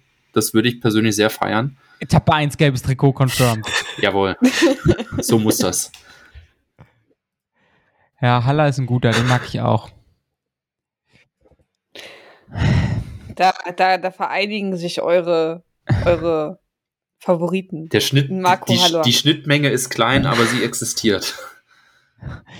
Weiß ich, ne, es ist ein obvious Pick und das damit würde ich dann jetzt auch nochmal überleiten ähm, in den nächsten Block, weil ich Egon? glaube nicht, ich, ja, ich glaube nicht, dass Egan Bernal unbedingt auf GC fährt oder fahren sollte, aber ich fänd's geil, wenn der eine Etappe abschießt. Und das kann, das glaube ich, kann er schon. Ähm, ja, das ist jetzt kein unbekannter No-Name-Underdog-Fahrer in dem Sinne, aber wäre schon, finde ich, eine bisschen wie Mark Cavendish irgendwie eine Feel-Good-Story. Und sag mal so, wenn, wenn es da, wenn, wenn Egan Bernal um Etappensieg mitfährt, dann würde ich mich freuen, da vorm, vorm Bildschirm zu sitzen, das irgendwie mitzubekommen. Von daher fände ich das schön. So, kommen wir zum Herzstück des ganzen Podcasts. Junge Fahrer und Überraschung. Genau. ähm, habt ihr noch eine Stunde Zeit mitgebracht, ne? Auch die ZuhörerInnen, hoffe ich. Wir reden darüber, wer diese Tour de France im Endeffekt im Gesamtklassement vielleicht für sich entscheiden wird. Wir haben ein relativ breites Feld. Ich habe gerade beim Durchgucken der Start ist zum Beispiel auch mal wieder so ein äh, Simon Philippe Yates, wie wir dieses Jahr erfahren haben. Auf einmal stand überall sein Zweitname rum, ähm, den ich ganz vergessen hatte. Ähm, da hast du nicht genug unter Bernie Eisel gelitten. Diesen nee, letztes ja, eh Jahr Giro Simon Philip Yates, das hat sich mir ins Gehirn gebrannt. Okay. Aber das ist doch so ein Ding bei den ja. italienischen also Rennen, oder? Dass sie da immer den Zweitnamen mit beimachen. Jegliche Namen eingeblendet. Wir, auch daher wissen wir nur, dass Nairo Alexander ja. Quintana Rojas vier Namen hat ähm, und Joao Almeida auch vier. 26. Nairo Quintana hat mehr Namen als Renntage dieses Jahr. Au. Au. Ich kann mich noch 2020 erinnern, als ich gelernt habe, dass der Zweitname von Maximilian Walscheid Richard ist, weil überall steht Maximilian Richard Walscheid. in der deutschen Meisterschaft auch erfahren, weil da nicht konsequent, aber jeder zweite Fahrer wurde zuerst mit Nachname und dann mit Vorname angekündigt und jeder mit Zweitname wurde auch komplett ausgesprochen. Es gab jedes Mal Kim Alexander Heiduk. Und zwischendurch war es dann auch mal Heiduk Kim Alexander. Geil. Deutscher wird's nicht mehr, wirklich. Das hasse ich. Wenn Nachname, Komma, Vorname macht mich wahnsinnig. Ähm, okay. GC, es gibt viele, aber eigentlich nur zwei. Ist so ein bisschen die Situation, finde ich. Ne? Also, ich finde es einen. Ich glaube, ich glaub, da können Kilian ja. und ich direkt übernehmen. Du meinst natürlich O'Connor und Hindley, ne? Genau, das inneraustralische Duell um den Toursieg dieses Jahr. Ähm, es wird höchst äh, spannend. Ähm, nein, ich meine natürlich ernstzunehmende Radfahrer wie Jonas Vingegaard und Tadej Pogacar, die auch mal was anderes als die New Zealand Cycling Classic Classics gewonnen haben. Nein. Ähm, auch Beto Connor und der Hindley, würde ich sagen, können wir dann beim Podium tatsächlich drüber sprechen. Aber wir haben es vorhin schon so ein bisschen geteased. Ähm, wie seht ihr das? Also seht ihr das überhaupt tatsächlich so? Seht ihr das als den großen Zweikampf? Seht ihr jemanden komplett im Vorteil? Glaubt ihr, es wird ein Upset geben? Wie sieht's aus, Lena? Fang mal an. Ja, also ich habe da jetzt nicht so sonderlich viel zu sagen, weil es werden halt Jonas und äh, Tadej sein, außer einer stürzt halt, verletzt sich oder muss anderweitig irgendwie. Aber wenn alles normal Umständen läuft, dann erwarte ich die beiden halt durchaus mit äh, einer Lücke zum Rest. Kian, was, was hast du zu seiner Verteidigung zu sagen? Naja, das sehe ich auch so. Leider. Ähm, aber ja, also ich denke, dahinter könnte es spannend werden und vielleicht werden wir ja auch überrascht und die, das Ausmaß der Lücke wird nicht so hoch sein wie in den äh, vergangenen Jahren, aber das werden wir erstmal erfahren müssen. Ich finde, es wäre auch vom Zeitpunkt her mal langsam wieder Zeit für den Sideplot random französischer Fahrer erobert auf der siebten Etappe das Führungstrikot mit zehn Minuten Abstand und verteidigt es dann bis ans letzte Wochenende. Ich bin für diesen Zeitplot sehr zu haben und Axel ich kenne auch den perfekten, Single. den perfekten random französischen Fahrer, der Pinot das tun könnte, halt aber krass, für das bitte Aber ich glaube, der ist noch nicht random das, genug. Nee, nee, Pinot, nee, nee, nee, Pinot ist. Nee, da attackiert Healy nee. vorher, der fährt ihm hinterher. der, der steigt ein. Bottas schickt den ganzen EF Berg Squad, den Brian eben äh, hingeschrieben hat, nur um jede Attacke von Pinot zuzufahren. Ja, aber, aber safe. Niemand gibt Pinot 10, niemand gibt Pinot 10 Minuten. Würde ich auch nicht machen. Ähm, okay. Dann lass uns doch erstmal, wir haben uns also ja, darauf geeinigt, was Fahrer hat, hat Lena das nicht. Achso, ich dachte, Lena wollte das aufheben so, okay. für später als Plot-Twist, oder? Äh, ja, nein, ich dachte, okay. das wäre offensichtlich. Zehn Minuten Abstand. Ja, Warum Baggy, ne? Oh Mann. Guillaume Martin natürlich. Ach, Guillaume Martin. Ich dachte, irgendwann ja. sind wir auch mal durch mit dem. Das, das, das ist das, also das, das war doch, also das war doch offensichtlich, so wie er das aufgebaut hat. Ich habe gedacht, ihr baut den Witz auf und ich. Also ich hätte eigentlich wieder mal wieder Bock auf random à la Philippe GC Raid. Irgendwie so, das wäre mal wieder in so ein Jahr, wo das passieren ja, aber könnte. der Key ist eigentlich, dass es immer jemand anders ist. Wir hatten Vöckler, wir hatten ja. à la Philippe, jetzt wäre Toni wär anderes. Das wäre auch stark. Ähm, okay, was ich eigentlich vorhatte ist, dann wollen wir uns geeinigt haben, es geht schon so ein bisschen um Jumbo und um UAE. Und die Teams haben ja letztes Jahr auch eine interessante Rolle gespielt und es hat sich ein bisschen was verändert. Aus meiner Sicht kommt UAE mit einem stärkeren Team und mit einem potenziellen Co-Leader, worüber wir dann auch, wie realistisch das alles ist, ne, kann, kann man sich vortrefflich drüber streiten. Und ich finde, Jumbo kommt auf jeden Fall nicht mit einem schlechten Team, aber mit einem anderen Team als letztes Jahr, nämlich obviously ohne Primoz Roglic. Tim, ich sehe deinen Zeigefinger zucken. Ja, ähm, ich würde gleich da reinhauen ähm, und ich würde vielleicht mal UAE übernehmen, weil letztes Jahr war ja der Hauptpunkt oder das Ding, was wir eigentlich nach der Tour gesagt haben, Pogacar war der stärkste Fahrer aber Wingegaard hatte das bessere Team, was ihn dann in den entscheidenden Etappen dazu geholfen hat, dass er Pogacar ausschalten konnte. Wenn ich mir jetzt aber dieses Lineup dieses Jahr angucke, ich meine, es war auch wieder Paris-Nizza, äh, die Rundfahrt, wo ich das richtig im Sinn hatte. Das war ja das letzte große Rennen, wo wir Pogacar und Wingegaard im direkten Duell hatten. Ähm, wo dann Pogacar das Duell gewonnen hat und äh, Wingegaard im Duell Dritter wurde, weil sich da noch ein David Goudy dazwischen geschoben hatte. Ähm, aber jetzt hat Pogacar halt wirklich noch einen absolut genialen Squad dabei. Ähm, ich meine, letztes Jahr hatten wir schon gesehen, Marc Soler, Rafael Maika. Ähm, da kommt dann noch für die flacheren Stücke ein Mikkel Bjerg dazu. Ähm, Starke Längen war, glaube ich, letztes Jahr der, der als erstes mit Corona rausgegangen ist. Deswegen hatte der nicht so einen großen Impact. Dann packst mal noch einen Felix Großschartner dazu ähm, Trentin, der der auch immer noch helfen sein kann. Und dann, ich bin mal ziemlich sicher, dass du mit dem möglichen Co-Leader Adam, Adam Gates meinst. Ähm, Adam Richard mhm. Yates, nee, weil ich wollte sagen, Adam Yates fährt dieses Jahr gefühlt alle seine Rennen auf Koks, wie der abgeht.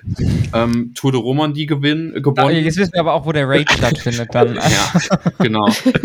ähm, Dauphiné hinter Wingegaard Zweiter geworden. Ähm, der, das hat dieses Jahr schon angefangen, dass er bei der UAE Tour auf dem Jabal Hafid gewonnen hat. Der ist wirklich in einer überragenden Form. Und wenn wir uns an die letzte Tour erinnern, hatte er ja auch einen entscheidenden Anteil dran, dass das G noch auf dem Podium Dritter geworden ist, weil das war ja mal dieser Klassiker, Wingegaard und Pogacar haben sich vorne ähm, gegenseitig die Fresse poliert und hinten dran sind dann Yates und G in ihrem kleinen Spazierkrüppchen so gemütlich ihr Tempo hinterhergefahren. Ähm, na gut, okay, gemütliches Tempo. Ich würde da kotzen, wenn ich das Tempo fahren wüsste, aber das ist ein anderes Thema. Ähm, und ich habe das Gefühl, Yates könnte in den entscheidenden Momenten das sein, was Roglic letztes Jahr für Wingegaard war, als sie ihm da am Granon Pogacar auseinandergenommen haben. Und das ist, ähm, deshalb ich sehe UAE da teammäßig ganz klar im Vorteil. Ich hau da jetzt mal direkt rein, weil ich habe diesen Take auch schon von anderen Leuten gesehen, dass Yates der coole, krasse Co-Leader potenziell oder hier, keine Ahnung. Also, wenn ich mich an die Tour letztes Jahr erinnere, ist sie in den Entscheidungsmomenten immer allein gefahren, weil Yates halt zurückgefallen Ey, ist. Ich hab das gesagt also, und ihr habt mich ja, dafür fertig gemacht. Ich meinte, Yates ich, hat einen Scheiß getan. Ich, ich habe ich hab ja bis Woche drei gedacht, dass er noch irgendwas tut. Also ich habe ja noch an ihn geglaubt, ne? So, dass er wirklich noch was tut. Aber der hat drei, also drei Wochen, also es war ja noch nicht mal, dass es böse Absicht war, dass er halt nichts tut, aber der war halt einfach schwächer als Ski. Der war, also der war halt einfach schwächer als Ski und der war halt dann irgendwann weg. Also da kannst du halt auch so als Fahrer dann nichts für was machen. Der hätte vielleicht taktisch anders eingesetzt werden können, aber da muss man halt die Antwort im Auto suchen und nicht bei den Fahrern selbst. So. Ähm, ja, und ja, Yates hat eine krasse Tour und Adam Richard Yates ist auch ein krasser Einwochenrundfahrer. Ich hätte gesagt, du wolltest sagen, krasser Name. auch. Nein.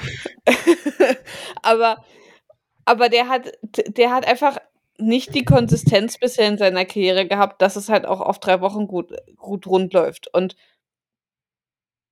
Ich glaube daran nicht. Ich spreche Yates ja auch nicht die Fähigkeit zu, im GC nachher da äh, hinter den Beinen das Podium zuzumachen. Das denke ich nicht. Aber er könnte halt wirklich dieser super Domestik sein oder dieser super gute Helfer, ähm, der dann wirklich auch in den entscheidenden Momenten immer noch da ist. Deshalb Co-Leader, ähm, ja, so nach dem Motto wie vielleicht Bundeskanzler, Vizekanzler so ein bisschen.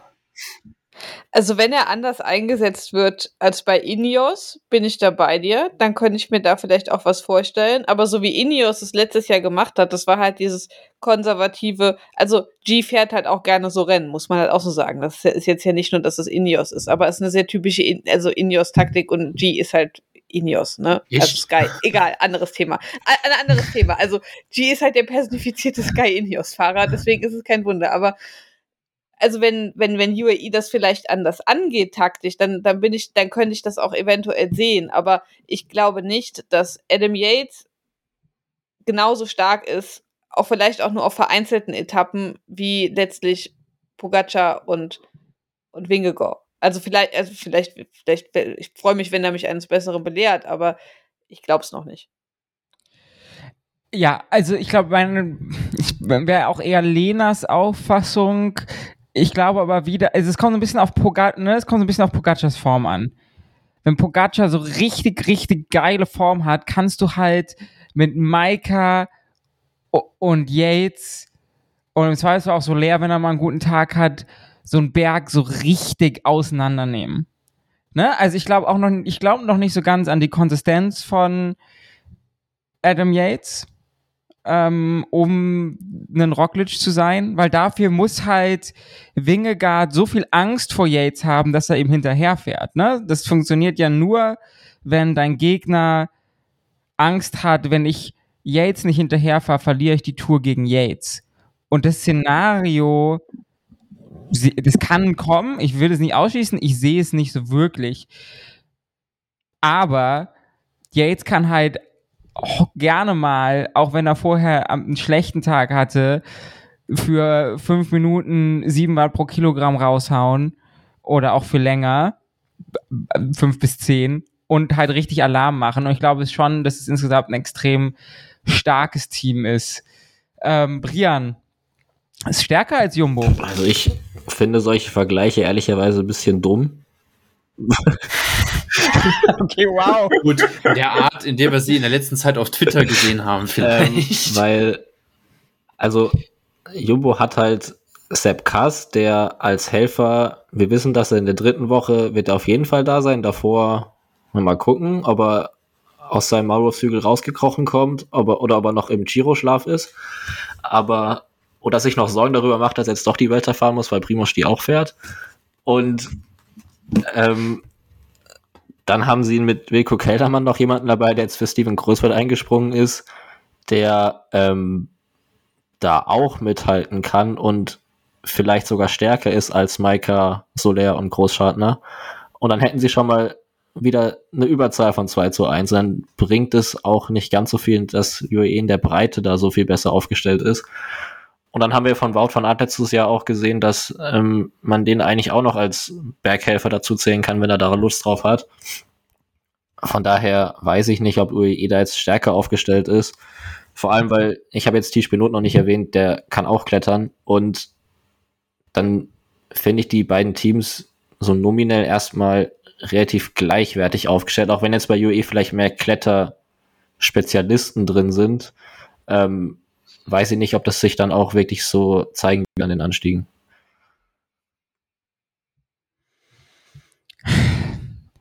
Ja, es ist, finde ich, also wie Tim schon meinte, ich finde, es ist more evenly matched und das kann eigentlich nur gut sein. Ähm, mal sehen. Ähm, Kian, hast du noch was zu, willst du mich auch noch mal dumm nennen oder hast du sonst noch irgendwie was beizutragen zur Diskussion? Ich finde Adam Yates hat wirklich sehr Endlich deine Chance. Auch das ist ein wichtiger Beitrag. Ich würde sogar sagen, Top 3 im Peloton. Top, was sind so die anderen? Also. Boah, wer hatte noch, hatte nicht. Äh, Demi Vollering Pitcock hat einen super hat einen süßen Hund. Ja, stimmt. Und Pitcock Von dem, hat auch Tom Pitcock hast du gesagt. Ja, genau, den ja. hätte ich auch noch Und Flotten Mackay. Ja, der hat Oh, auch ist das nicht der, der sogar eine eigene Instagram-Seite hat? Dieser kleine Pudelige? Was? Dem muss ich folgen. Wie heißt der, wie heißt die Instagram-Seite? Äh, Hundflotte, mal gleich. ist sicher irgendwo verlinkt. Sicher. Ja, okay. Gunnar hat auch einen süßen Hund. Der, der habe ich, glaube ich, noch nie gesehen. Der, der war beim, als Gunnar Giro gefahren ist, hat der Hund, also hat seine Freundin und, und die, der Hund, die haben den besucht und dann hat er das rosa Trikot getragen und der Hund hatte so süße rosa Steifchen irgendwie am Halsband oder so gehabt. Ich weiß nicht mehr genau, aber irgendwie was, was war das? Sehr gut. Das heißt, wir sind uns nicht sicher, wer mit dem, schwer, wer mit dem schwereren, mit dem stärkeren Team kommt. Wir wissen nur, wer den schönsten Hund hat. Ich meine, das ist an sich auch die wichtigere Information, so muss man auch mal ganz klar so sagen. Ähm, okay, äh, zu den Picks kommen wir dann ganz zum Schluss nochmal. Ähm, ich glaube, wir haben jetzt aber äh, die beiden Teams schon mal ganz gut behandelt. Tim, über welches GC-Team möchtest du denn nach den zwei Big Dogs gerne reden? Also ich möchte über mein Lieblingsteam reden, Astana. Ähm, und ich glaube, ich würde nee, ich Podium. würde tatsächlich sagen, Harold Tejada hat wahrscheinlich eine sehr gute Chance, damit oben anzugreifen. Ach, Gianni Ähm, Moscon, der Hund. Wir haben gerade schon über Hunde geredet und der fährt auch mit. Na, ja, ähm, nee, ich glaube, ähm, ihr wisst, über welches Team ich reden muss. Ähm, Das mit den grünen Trikots. ja, die werden, nicht, die werden nicht Punktsieger werden. Also gut, okay, sie haben, sie haben ja gewusst, dass sie das Punkttrikot nicht holen werden. Deswegen haben sie ihr Sondertrikot genauso aussehen gelassen. Aber Das war das erste Thema. für die Ausbeutung von Ähm, Bennett. Ja, Aber die machen doch normalerweise immer so weißes, Sommer, sommerliches Bohrer-Trikot für die Tour. Was ist was denn dieses Jahr passiert? Was ist schiefgelaufen? Das ist doch so Vintage, oder? Die haben doch gesagt, so wie früher oder so. Drucker oder? hatte keine weiße Das Farbe sollte, mehr. vor allem sollten da die Namen draufstehen, die alle schon Tour gefahren sind für sie. Voss Roche. steht auf dem Trikot. Ja, Sam Bennett dieses Jahr auf jeden Fall nicht. Uff. Nee, ähm, um nochmal ins Thema reinzukommen. Ich bin vorsichtig optimistisch gestimmt, wenn ich ehrlich sein darf, wenn es um ähm, die Herren Hindley und Buchmann geht, weil ich fange erstmal mit dem sinnvolleren Pick an, mit, ähm, ich wollte gerade Emo mit sagen, dem mit, mit Jai Hindley. Also ähm, ich muss sagen, Hindley fand ich jetzt bei Dauphiné richtig, richtig stark. Ähm, man muss ja sagen, so vorne ist Wingegaard weggefahren, Adam Yates hinterher. Und dann war es ja wirklich eigentlich schon dieses Battle zwischen Ben O'Connor und zwischen Hindley. Also nachher im GC hat das, glaube ich, O'Connor für sich entschieden.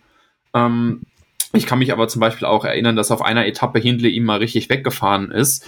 Und da fand ich ihn eigentlich ziemlich gut, weil man auch gemerkt hat, dass was wir beim Giro so ein bisschen vermisst haben oder was ja auch daraus resultiert ist, dass Vlasov ja dann irgendwann mit Corona raus war. Ähm, er könnte halt wirklich jetzt auch diesen offensiven Part übernehmen. Ähm, bisschen angriffslustiger sein, das hat er bei Dauphiné ein bisschen probiert und man hat auch zwischendrin gesehen, dass es gut funktioniert. Ähm, und deshalb bin ich da eigentlich guter Dinge. Ich weiß jetzt natürlich nicht, wie er sich dann in Vergleich zu einem, also ich rechne jetzt nicht damit, dass er äh, mit einem Pogacar, mit einem Wingegaard auf Top-Niveau mithalten kann, ähm, bevor mich hier gleich wieder irgendjemand anmutzt nach dem Motto, ich habe die Bohrerbrille auf. Aber ich persönlich würde sagen, auf das Podium hat der eine gute Chance. Ähm, dann müssen wir über Emo Buchmann reden. Ähm, deutsche Meisterschaft, brutal.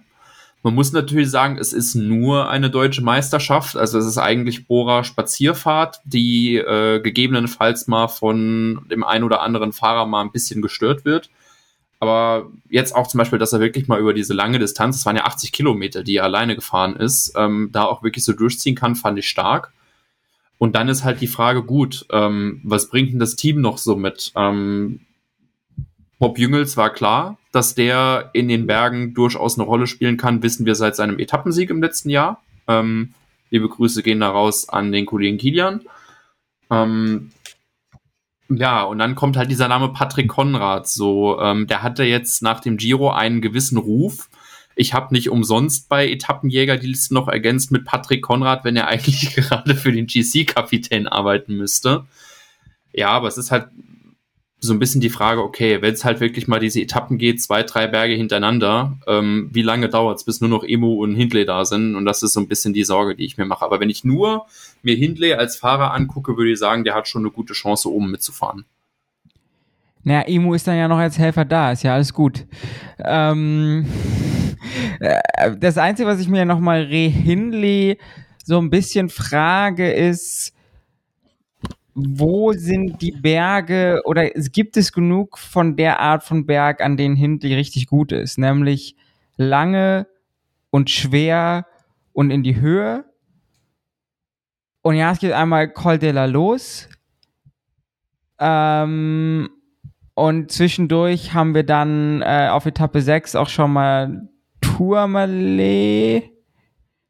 Ja. Ähm, aber halt auch nicht zum Finish, ne, sondern halt vorm Finish.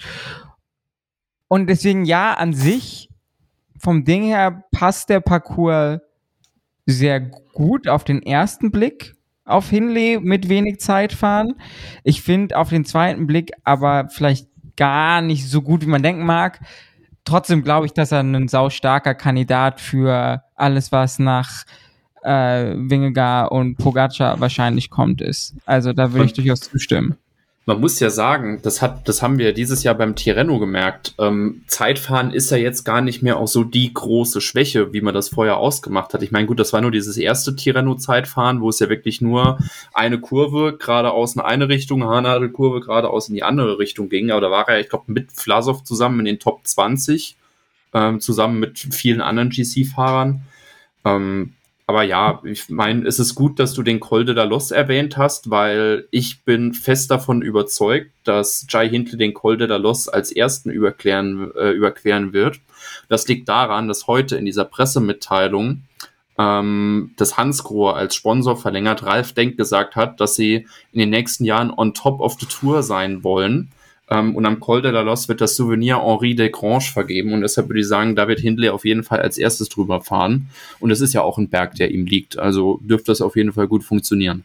Kleiner Fun Fact: ja. Der letzte Fahrer, der bei der Tour de France am Col de la Los gewonnen hat, hat in den letzten Tagen äh, acht von neun Etappen der Kolumbien-Rundfahrt. Unter anderem auch Sprint-Etappen und Einzelzeitfahren gewonnen. Liebe Grüße an Miguel Angel Lopez. Und hat damit, glaube ich, fast die Saisonsiegzahl von Bora eingestellt, nur in diesem, in diesem einen Rennen.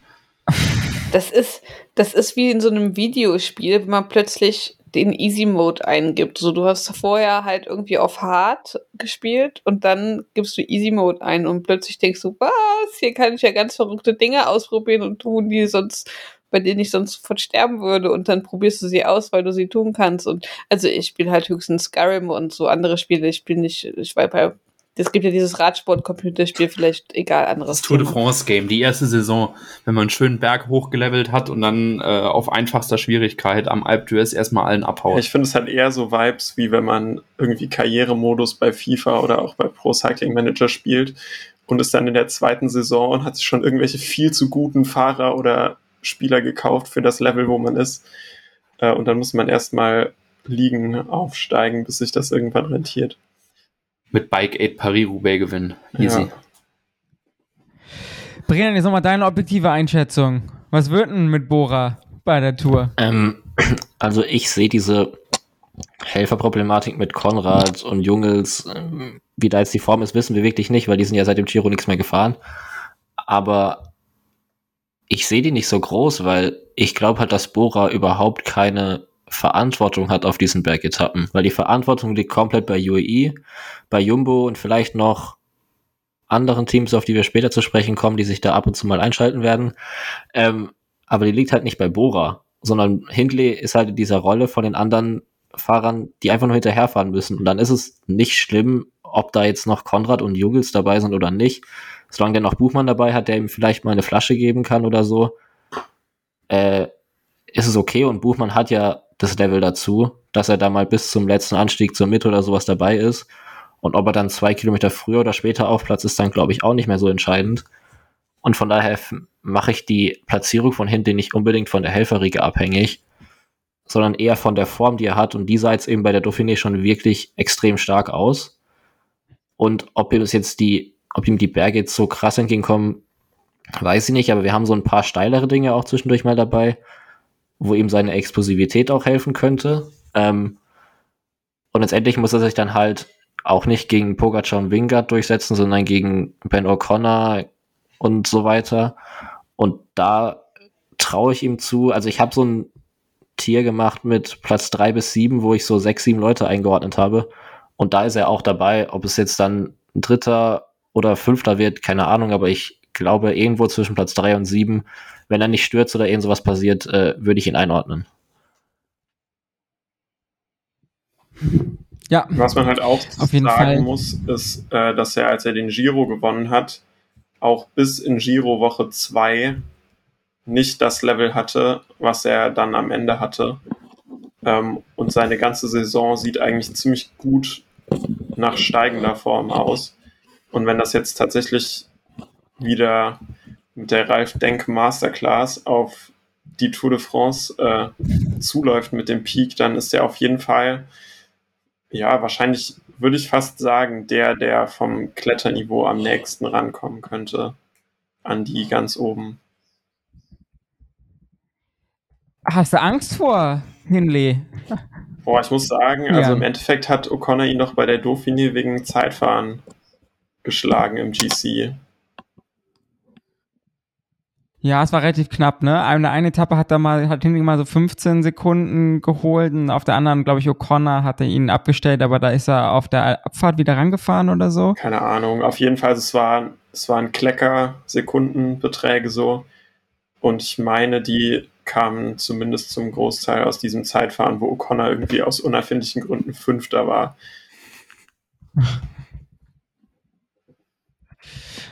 ähm, ja, wir sind gespannt. Ich glaube tatsächlich, dass es, dass es ein stark oder dass es ein starkes Team ist von Bora. Ich glaube, Bora sollte probieren, nicht, also ich meine, sie haben im, sie haben jetzt, sie haben auf der einen Seite ihren Sprintzug. Ich bin aber ganz klar auch der Meinung, was Brian so ein bisschen gesagt hat. Ich finde, gerade in Jungels oder auch in Konrad sollten auch mal die Freiheit bekommen, auf eine Etappe gehen zu können. Ne? Also wenn Wout van Art bei Jumbo Etappen jagen kann, wenn es wirklich realistischerweise um den Toursieg geht, sollte in einem Team wie Boybora, Hans Grohe, jemand wie Patrick Konrad, okay, bei dem, dem Giro hatte er nicht so die Form, hat für einen Etappensieg nicht gereicht. Es ist aber völlig okay, da mal in eine Gruppe zu gehen und da gibt es keinen Grund, auf Twitter auf Leute loszugehen. Und deswegen und ihnen irgendwie Verrat an der deutschen Nation zu unterstellen.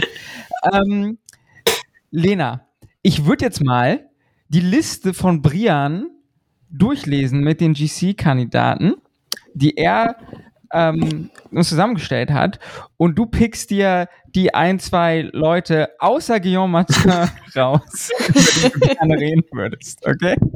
Also, wir, Alles haben, klar. wir haben Roman Bardet, wir haben Simon Yates, wir haben Julia Ciccone und Matthias Skelmose in einem Team, nämlich Trek.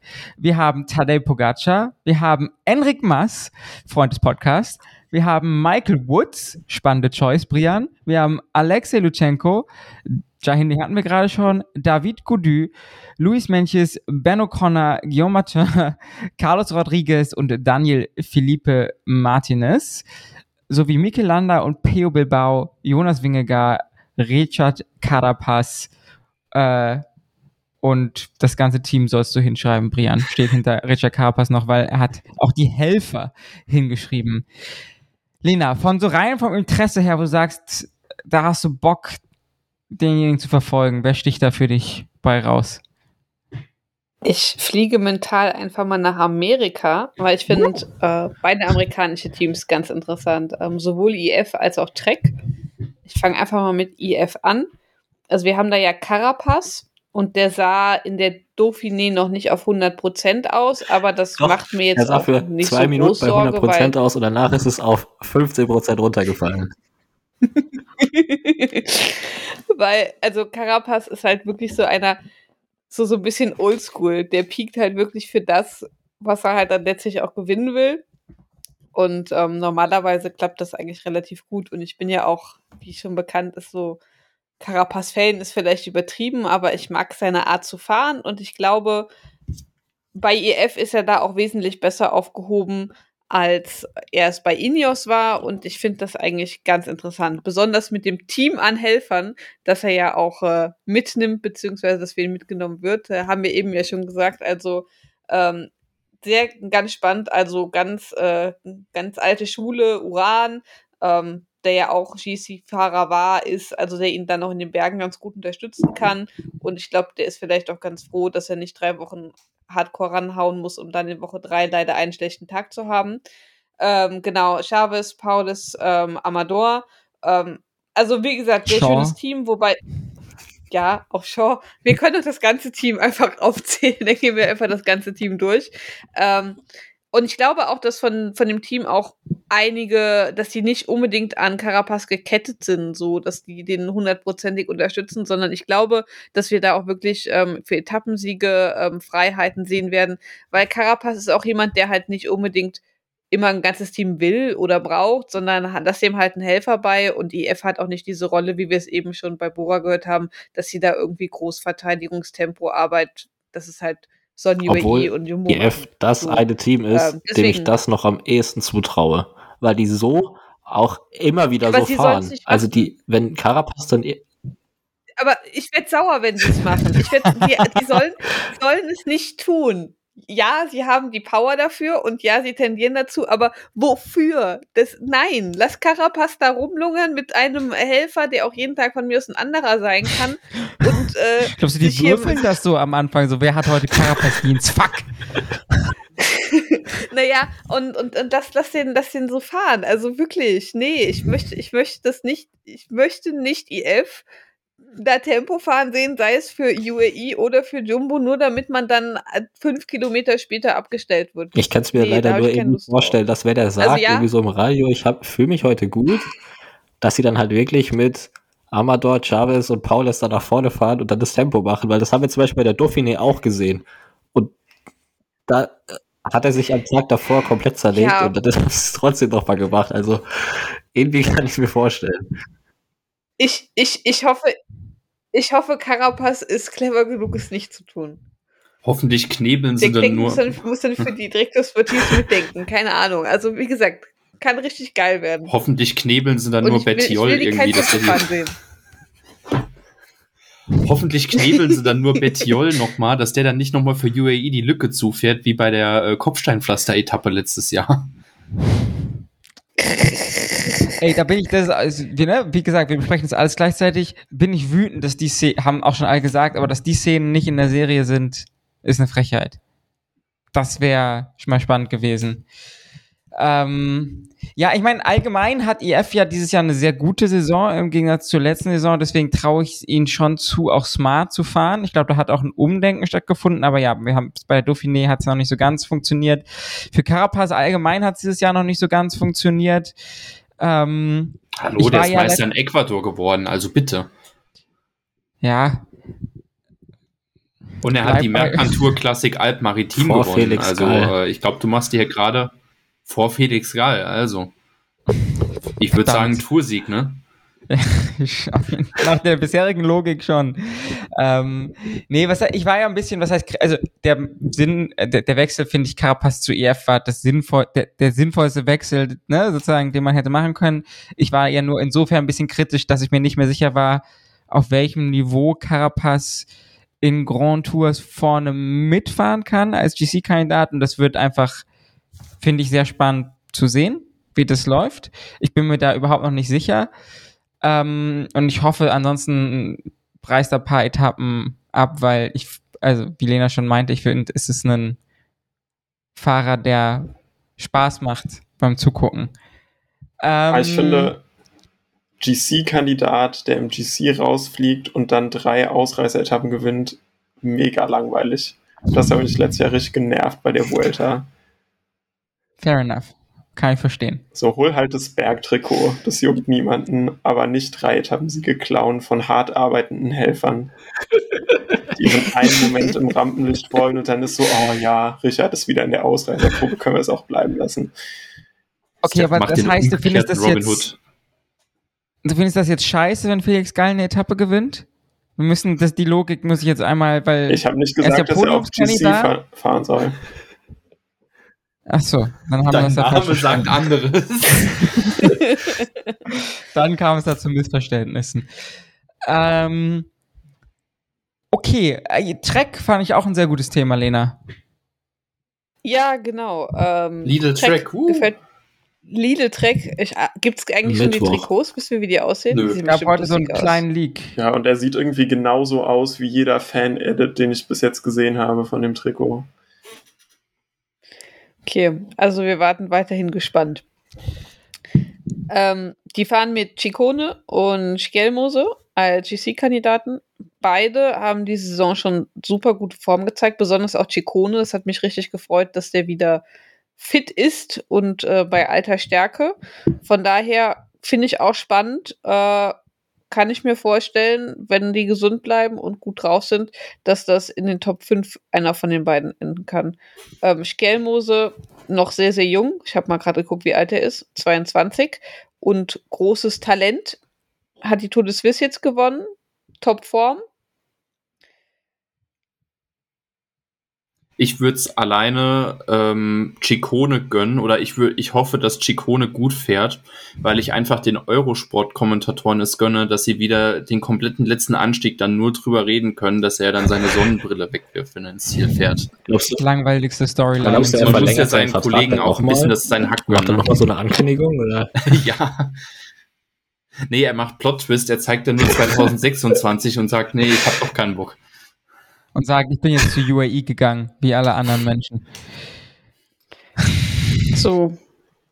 Ja, aber Bock. So. Also hier, äh, Juanpe wird jetzt nicht so wie, wie letztes Jahr beim Giro. Ich glaube, dafür sind einfach die Leute im Team zu stark, aber ähm, netter Helfedienste wird er auf jeden Fall leisten können. Und also beide amerikanische Teams machen mir vom Aufgebot her. Pass mal auf, wenn El Patron am. Ende im Baskenland ins gelbe Trikot fährt, weil er die Ausreißeretappe gewonnen hat. Das wäre arschgeil, ey. das wäre so geil. wieder Ansagen machen für zwei Wochen im Peloton. Guter Mann. Nee, über Trek hatte ich tatsächlich auch gerne gesprochen. Finde ich tatsächlich auch noch mit Petersen ist so ein bisschen underrated. Also was ist underrated, ne? Trek war schon immer ein gutes Team, aber ich finde dieses Jahr insgesamt ein absurd starkes Tourteam. Ich denke, da ist einiges zu erwarten. Ähm, ja, also Kian, ha- hast du noch ein anderes Thema außer Aldo Dessert? Ich dachte, da bin ich Es ist hier. schön, wie man, wenn man hier nochmal begrüßt wird. Kannst du eigentlich auch was anderes? Ähm, ja, ich habe auch ehemalige Alpesea-Fahrer im Angebot. äh, Romain Bardet, müsste ich jetzt gerade noch mal gucken, der war auch bei der war, nee, er war bei der Tour de Suisse unterwegs und sah da stark aus. Finde ich generell irgendwie, seit er bei DSM ist, finde ich, sieht er wieder ziemlich gut aus. Ist zur Tour de France sicher auch wieder motiviert und in vermutlich Topform. Also den kann man eigentlich nie nicht auf dem Zettel haben, ob es jetzt für GC ist oder für die Gesamtwert äh, oder für den Etappensieg.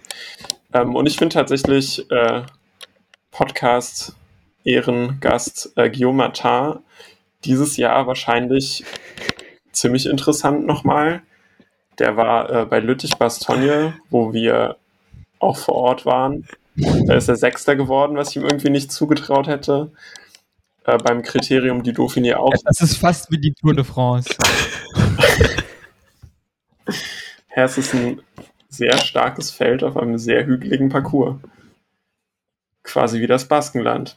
Naja, äh, auf jeden Fall kann uns da wahrscheinlich Lena noch mehr Auskunft geben, aber ich habe im Gefühl, dass der dieses Jahr ziemlich gut in Form ist, oder? Ja, also ist er tatsächlich ganz gut in Form. Und äh, ich will das aber auch nicht so sehr vom Himmel schreien. Ich bin ja, ich bin ja abergläubig, ne? Und ich denke immer, wenn ich das nicht so viel erwähne, dann kann auch nichts irgendwie schief gehen.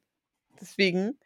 Aber ähm, er hat mir diese Saison auch schon ziemlich gut gefallen und hat auch explizit den Giro rausgelassen. Also, dass er letztes Jahr beides gefahren, ähm, auch weil letztes Jahr irgendwie Punkte gesammelt werden musste und dann lief es beim Giro nicht gut und er war dann bei der Tour krank und musste aufhören. Das war dann irgendwie doof. Aber hat halt gesagt, die Belastung im Frühjahr durch den Giro wäre halt zu viel und ähm, das hat er dann halt gelassen. Und ähm, die Frühsaison war eigentlich schon ganz gut. Und also mich hat es auch bei Lüttich tatsächlich überrascht. Ich glaube, sogar ihn hat es überrascht. Also, es, das war ganz lustig. Ich stand her in dem Bus und das ganze Team war so, wow, du hast total den coolen Sieg. Also, du warst total, also, ich, also eine gute Platzierung eingefahren. Alle waren so richtig happy und so weiter. Und ähm, ja. Doch. Also, mir gefällt das gesamte Kofidis-Team für diese Tour. Ich finde, das ist das beste Kofidis-Team seit äh, vielen Jahren. Nice. Das heißt, was würdest du dir, ähm, was würdest du dir wünschen für Kofidis? Und also, beziehungsweise für auch dann, also würdest du sagen Top 10 oder würdest du sagen lieber ein Etappensieg? Also würdest du sagen so, hey, oder einfach, oder dass er eine gute Zeit hat, Gäste. all vibes? Deshalb, Lena, kannst du bitte einmal sagen, dass Simon Geschke letzter in der Bergwertung wird, weil, ne, du weißt, Reverse Psychology und so. Ach so, ähm, ja, äh, das war ja, das ist ganz lustig. Also, ich, fänd, also ich fände Bergtrikot geil, aber er wird wieder auf GC Top 10 fahren, allein schon vier Punkte. Und ähm, ich kann mir auch vorstellen, dass es wieder ein top, gutes Top 10 Ergebnis werden wird. Also irgendwas so von Platz 6 bis 10, glaube ich, kann man sich da einordnen. Und ich wünsche mir einen Kofidis Etappensieg. Und ich glaube, mit dem Team, das sie dieses Jahr dabei haben, kann das in der Tat auch funktionieren. Wonderful. Wir drücken alle dem sympathischen Team mit dem besten Trikotsponsor die Daumen. Ähm, und gehen mal weiter zu einem weiteren All-Time-Classic dieses Podcasts, Enric Maas. Brian, kann Enric Maas auch in Frankreich schnell Rad fahren oder eher weniger? Ähm, bei der Dauphiné konnte er nicht schnell Rad fahren. Aber er hat auch die Scheißerei gehabt, oder? Und hat seinem Team nicht erzählt. Das habe ich irgendwo gehört oder gelesen. Hast du wie kann man das Team, Wie kann man das, also jetzt, also als, also jetzt mal eine realistische Frage. Nee, ich möchte das nicht weiter ausführen. Okay, also ich habe das, das war glaube ich, wie das, das war, also alles, was ich konsumiert habe, war Lantern Recycling Podcast und das meinte er, ich glaube, er hat das, äh, Patrick hatte das da so im Nebensatz gedroppt und der ist inzwischen ja schon echt gut informiert und auch so integriert in die Fahrerkreise und so. Ist der, ähm, ist der im Busklo tauchen gegangen oder was? Ja, also ich frage ich frag mich, wie das logistisch funktionieren soll, das vor dem Team geheim zu halten, weil während der, also du bist ja komplett, also da musst du ja häufiger auf die Toilette. Das also und also während der Etappe ist es also egal. Ich möchte Lena, nicht weiter Vielleicht musst du da mal Tom Dumoulin fragen, der ist da Experte auf dem Gebiet. Oder oder man muss gucken in Ulle-Style, wie viele Mützen hat äh, Enric Maas über die Etappe weggeschmissen. ja okay. Brian, wie sieht es sportlich aus? Ja, also von wir haben ihn in den ersten Saisonmonaten gesehen, da war er einer der stärksten Kletterer die so im Profifeld rumgefahren sind. Und dann kam Ardennen-Klassiker, wo er nicht auf der Straße war, sondern irgendwo anders. Also man hat ihn zumindest nicht gesehen. Und dann kam jetzt diese Dauphiné, die nicht ganz dementsprechend hat, was man so erwartet, so kurz vor einer Grand Tour. Aber ich glaube schon, dass er nochmal in Form kommen kann. Und wenn er wirklich in diese Form zurückkommt, die er zum Saisonstart hatte, dann ist da schon ähnlich wie bei Hindley, Carapaz und den ganzen anderen Leuten irgendwas zwischen Podium und Top 5 bis 7 möglich. Vor allem, weil eben, wir haben gesagt, es gibt nur ein Zeitfahren, da ist ein Hügel drin. Dazu ist Movistar in diesem Jahr komischerweise auf einmal bei Zeitfahren besser geworden. Was? Alle werden ein bisschen besser, ne? und Ah, dann ist auch dieses Zeitfahren nicht mehr so das allergrößte Hindernis, vor allem wenn er eben auf den Bergetappen was äh, gut machen kann. Und wir haben auch gesehen, dass er attackiert hat dieses Jahr sogar und dass da so ein bisschen Punch dazu gekommen ist. Das, äh, das schafft jetzt 600 Watt Peak.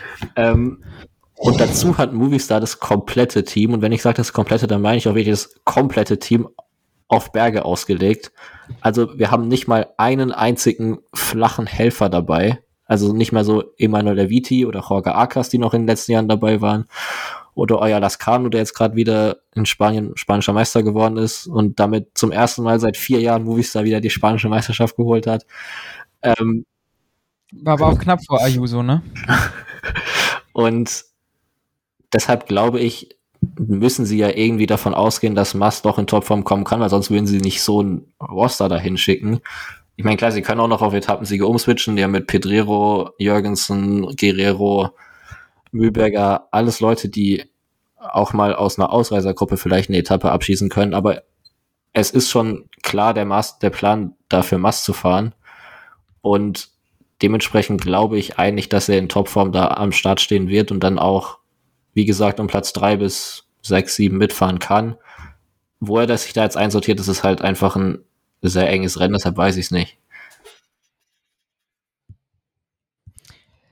Ja, ich glaube, das, ne, also dieser, wir haben das am Anfang schon ein bisschen gesagt, dieser Kampf um Platz drei, so, ne, wie immer, Menschen können leider stürzen und so weiter und so fort.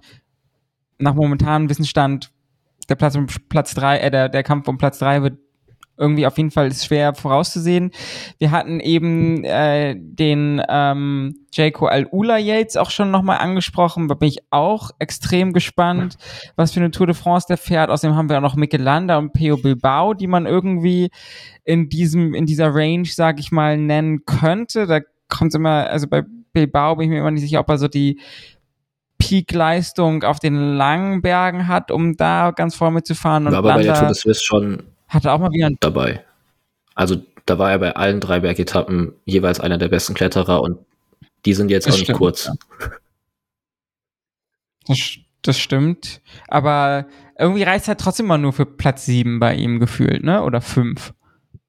Also sie, siehst du Bilbao auf die auf, aufs Podium? Oh, also dadurch, dass Landa noch in dem Team ist, wahrscheinlich nicht, weil ich glaube, dass Landa dann doch noch ein Tick stärker ist. Und obwohl sie jetzt nicht wirklich als Helfer füreinander gefahren sind, auch letztes Jahr beim Giro nicht, wo Landa Dritter geworden ist, sondern irgendwie so, so nebeneinander herfahren, ähm, glaube ich, dass Bilbao dann immer so ein Tick dahinter ist. Und aber selbst Platz 5 wäre ja noch ein starkes Ergebnis. Also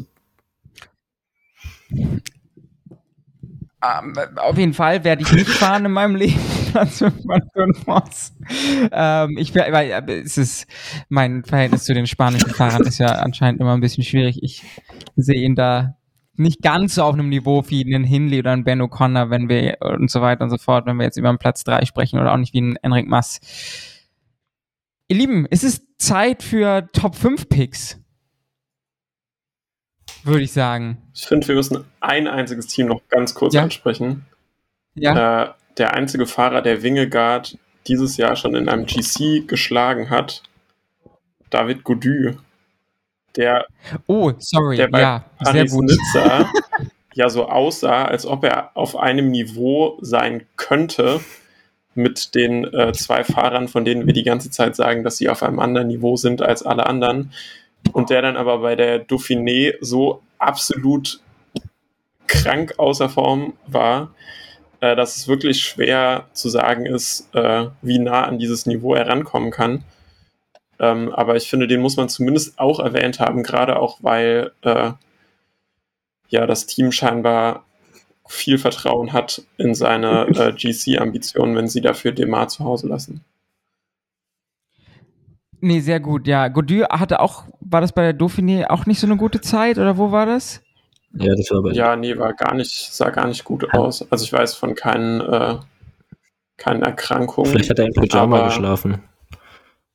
Da haben wir von Marc Mathieu gelernt, dass das nicht gut ist. Oh, okay.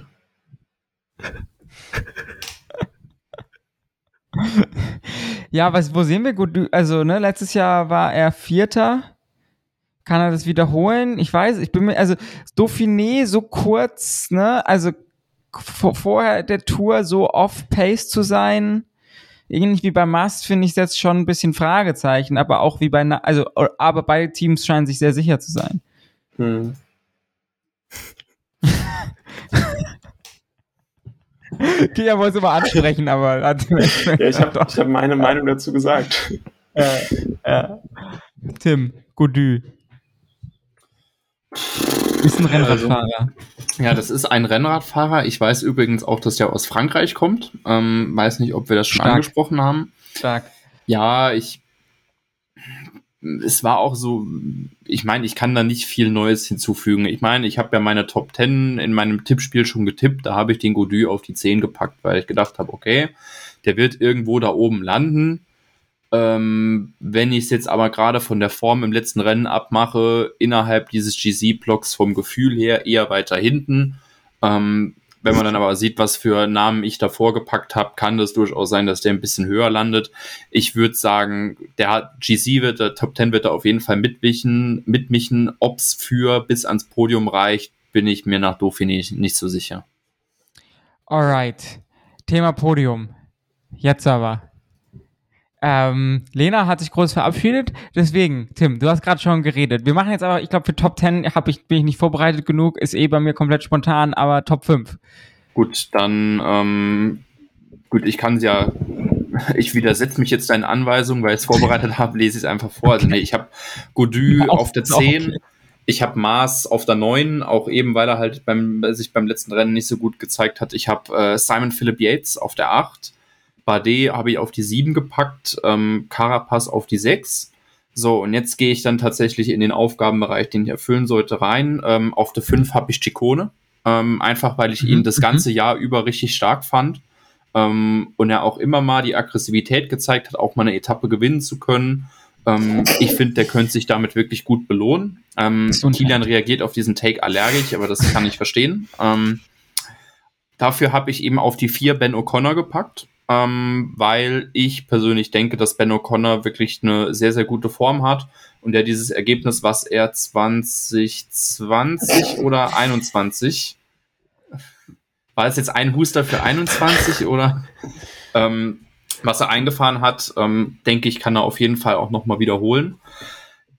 Es schwingt ein bisschen eigene Sympathie mit, aber ich habe es ja eben schon erklärt, für mich wird Hindley Dritter. Ähm, einfach weil ich ihn super stark finde und mir das durchaus errechne, dass er das machen kann. So, jetzt ist das dieses kann klassische ich die Kalkulation Ding. dazu sehen, so also auf so einem Whiteboard, was rechnest du da so? Warte, ich kann dir das Ding zeigen, was tatsächlich dafür verantwortlich ist. Gib mir eine Sekunde. Das habe ich dir schon wieder angerichtet. Das war nur ein dummer Joke. Also Tim rennt in den Hintergrund seines genug? Zimmers und holt was von der Wand. Ist es das ist ein Bohrer. Will ich fragen. Ähm, also, ich habe meine Bora Musette umge umgelegt. Ähm, nee, und auf die 2 packe ich Wingegaard und auf die 1 packe ich Pogacar. Also, ähm, um es nochmal zu wiederholen, fünfter wird Ciccone, O'Connor, Hindley, Wingegaard nimmt Silber und Pogacar holt sich diese Tour. -Trophäe. Du bist also Team Pogi, okay, interessant. Ähm, warum gewinnt Pogacar? Weil. Also, wo holt er die Zeit? Paris, ich habe ihn bei Paris-Nizza gesehen, wie er Wingegar an den Bergen abgestellt hatte. Und das war, glaube ich, das einzige Mal, dass wir sie groß im direkten Duell gesehen haben. Und ich würde sagen, vom Teamfaktor her, ich meine, wir sind eben so ein bisschen gekommen, okay, es ist gleich. Ich sehe in den Bergen das Team von UAE weiter vorne und ich glaube, das wird der entscheidende Faktor sein. Kian. Das ist jetzt mega langweilig, weil ich hätte, glaube ich, wirklich auf jeden Top 5 Platz genau das gleiche gesagt wie Tim.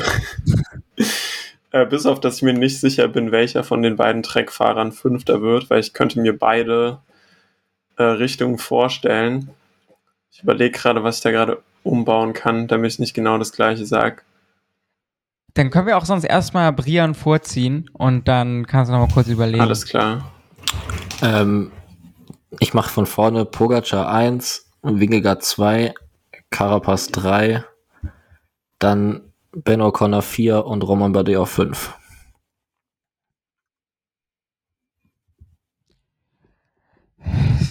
Begründung für den Sieg? Ähm, ich glaube, es wird sehr eng und es kann natürlich auch sein, dass es dann am Ende so eine halbe Minute wird, aber schon allein durch die Bonussekunden kann sich Pogacar, glaube ich, so 20, 30 Sekunden auf Wingegaard rausfahren. Weil es gibt ja nicht nur die Bonussekunden im Ziel, es gibt ja auch noch die 8, 5 und 2 Bonussekunden bei den Bonussprints, die relativ weit am Ende der Etappen sind. Und ich glaube, dass sich allein dadurch Pogacar so ein bisschen absetzen kann im Zeitfahren, dann sehe ich sie eigentlich ähnlich auf dem Parcours. Und deshalb habe ich Pogacar so ein bisschen weiter vorne, weil Wingard dann so ein bisschen unter Druck kommt, Attacken fahren zu müssen. Und ich irgendwie damit rechne, dass Pogacar dann daraus Profit schlagen kann. Krass, also du glaubst nicht, dass einer den anderen irgendwann mal so richtig abhängt auf einer nee, Bergetappe? Nicht, also ich glaube nicht, dass es so krass werden wird, nee. Kian, hast du, hast, bist du soweit? Ja, macht doch direkt euch noch mit. Nee, äh, ich sag, Pogacar gewinnt auf jeden Fall auch. Also so langweilig es ist, aber ich glaube, er hat letztes Jahr durch diesen glücklichen Umstände des besseren Teams und dass sie ihn auf dieser einen Etappe krass unter Druck setzen konnten, gewonnen. Äh, und dieses Jahr sehe ich auch nicht diese Überlegenheit von Team Jumbo. Die haben nicht irgendeine zweite Karte, die sie spielen können, mit dem sie ihn irgendwie unter Druck setzen können, wie, ich meine, ist Pogacar auch egal, wenn Sepp Kass in der Ausreißergruppe geht oder so. Ähm, von daher glaube ich, dass äh, er gewinnen wird, Hand hin oder her. Äh, Wingegaard wird Zweiter. Ich glaube, ja, Tim, so langweilig es ist, ich glaube, Hindley ist der am besten in Form und größtes Potenzial an diesen Bergen von denen, die, die dahinter sind. Ja, Ben O'Connor wird Vierter, einfach weil ich das gerne möchte. Und sagen wir zur Abwechslung äh, Was mit den Spaniern? Was mit den Spaniern? Ja, Carlos Rodriguez. Uh, okay, spannend. Ah, wir haben auch gar nicht über Ineos jetzt gesprochen. Ja, gab ja auch nicht so keine viel Ahnung, was, was Ineos macht. Aber Carlos Rodriguez war letztes Jahr bei der Vuelta ziemlich lange vorne mit dabei, ne? Vierter? Nee, er hat am Ende doch den Sturz nee, verloren. Zum Schluss der ist dann noch den Sturz. Ah. Ja. Sechster oder siebter oder so, aber war trotzdem stark. Lena, willst du oder soll ich? Mach du, das wird uns zu langweilig, weil ich eigentlich Brian in vielen Punkten sehr zustimmen muss. Okay, okay, also das wird spannend. Okay, krass. Ich hatte nicht gedacht, dass wir alle so Team Pogi sind. Ich bin Team Pogi aus, ich mag Pogacar als Fahrer lieber. Also ich mag Pogacar, macht mir viel Spaß zu gucken. Ich glaube aber, dass Jonas Wingegaard die Tour gewinnen wird. Ich glaube, Wingard wird Pogacar zum Beispiel am Col de la Los wieder so abstellen, wie er das letztes Jahr auch gemacht hat, trotz dem Nicht-Vorhandensein von Roglic und der vielleicht ausgeglicheren Teamstärke. Ähm, ich glaube, da ist, da ist er einfach stärker und ich glaube aber, dass er eben da, wo er schwächer ist, ähm, nämlich ne, die mehr, etwas kürzeren Berge, stark genug ist, um nicht abgehangen zu werden. Und ich glaube, er wird so viel Zeit auf ein, zwei Etappen holen, dass die Bonussekunden, die sich Pogacar sichern wird, ähm, was ich auch glaube, nicht reichen werden. Deswegen glaube ich, dass Jonas Vingegaard zum zweiten Mal in Folge die Tour de France gewinnen wird. Ähm, ich glaube trotzdem, es ist alles schon ein bisschen langweilig, aber ich glaube auch, dass Tadej Pogacar dann aber Zweiter wird. ähm, große Überraschung. Ähm, ich. Hm. Ich, ähm. Ich glaube, Enric Maas wird Dritter. Ich glaube, dass äh, Ben O'Connor Vierter wird und Jai Hindley Fünfter. Ähm, und die, aber ich, ne, das, wir haben das ja häufig jetzt schon gesagt, es kann auch, Bade kann eine gute Tour haben, einer der Yates-Brüder kann eine gute Tour haben, Chicone, Scamose können eine gute Tour haben. Ich finde diesen Bereich echt komplett offen. Musst du dann eigentlich, wenn Mars dieses Jahr kein Podium holt, auf den Besenstiel, den du noch essen musst, noch ein Baguette draufpacken oder? Das lasse ich die Experten, die mich da mit seit einem Jahr auf Twitter nerven, entscheiden. Lena. Ich glaube auch, dass Pogacar die Tour gewinnt. Und es stimmt da Brian komplett zu wegen der Bonussekunden. Also besonders nochmal wegen dieser Zwischensprint, Endsprint, Bonussekunden, die es dort gibt. Mhm. Und also Wingegor hat sich da auch meiner Meinung nach die Saison ein bisschen verbessert. Also der hat mehr Punch, fand ich, haben wir gesehen. Aber trotzdem ist da Pogacar einfach besser. Also das, das liegt ihm halt einfach mehr. Und ich glaube auch, dass nach der Erfahrung letztes Jahr Pogacar ein wenig konservativer mit seiner Energie umgehen wird. Also der wird jetzt nicht Hardcore Skytrain GC Fahrer sein, aber ich glaube, dass er ein bisschen konservativer mit seiner Energie umgehen wird. Und ähm, dadurch, also dadurch, er wurde ja, er hat ja seine Zeit verloren dadurch, dass er geknackt worden ist in Etappe 11 oder 12 letztes Jahr in der Tour, das war das doch, oder? Und danach musste er halt Zeit gut machen. Und Aber da musste danach er halt so hat er auch noch mal Zeit verloren. Ja, da wollte ich gerade drauf, da wollte ich Okay. gerade drauf eingehen. Ähm, er musste halt Zeit gut machen und musste deswegen sehr, sehr offensiv fahren, in der Hoffnung, in dem Versuch, Wingegor da zu knacken. Auch Energie verschwenden, die er sonst nicht hätte verschwenden müssen. Und ich denke nicht, dass das dieses Jahr wieder der Fall sein wird. Und ähm, genau, also ich glaube auch, dass es eng wird. Ich hoffe auch, dass es eng wird. Aber ähm, ja, also ich glaube, Pogacar aufgrund des Parcours, wie es ist. Alright, Tim. Ähm, darf ich noch ein- eine Sache noch? Pogacar hatte letztes Jahr zwei große Niederlagen in seiner Saison. Das war Flandern, wo er im Sprint abgekocht wurde, und die Tour. Flandern hat er dieses Jahr gewonnen. Du, ich sag's wie es ist. Also, es ist immer die Schwierigkeit im Radsport, bla bla, UAE, nicht der geilste Sponsor, whatever. Aber ich würde mich freuen, wenn Tayo Pogacar die Tour gewinnt. Von daher bin ich voll komplett fein mit euren Picks und äh, wenn es so kommt, dann kommt so. Ähm, haben wir noch famous last word? Uh, Kann schon nicht mal mehr sprechen. Man sollte es lassen, wenn man Darf- es nicht aussprechen Darf kann. ich nicht mehr den Rest meiner Top 5 sagen? Oh Gott, sorry. Sorry, Lena. ähm, äh, Wingegor 2 hatte ich ja eben schon angedeutet. Ich glaube, dass Ben O'Connor aufs Podium fährt. Mhm, mhm. Jubel Ich in glaube- der Ecke links unten bei mir. Ich glaube, dass Hinley den vierten Platz macht. Vielleicht auch den fünften, aber wir sagen jetzt einfach mal den vierten für die Auflistung. Und ich glaube, dass Simon Philip Yates den fünften Platz macht.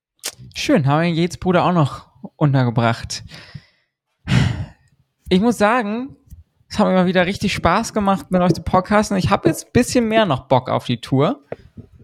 Und wir hoffen, das hält auch so an. Haben wir eigentlich Jetzt noch Hot aber. Takes? Ja, hast du einen, Tim? Gib mir zwei Minuten. Ich muss überlegen, welcher Zwei Deutsche am Minuten? Puy de Dôme gewonnen, gewinnt. Hatten wir doch schon quasi Gigi Zimmermann. Ja, aber. Geschke. hm? Clement Berthet gewinnt eine Etappe. Ich hatte da gerade auch noch irgendeinen. Ah ja, hier, ne? Fred White. äh, oh Gott. White. Right. Wäre schön, wenn er was abschießt. Ist auch gut in Form gerade.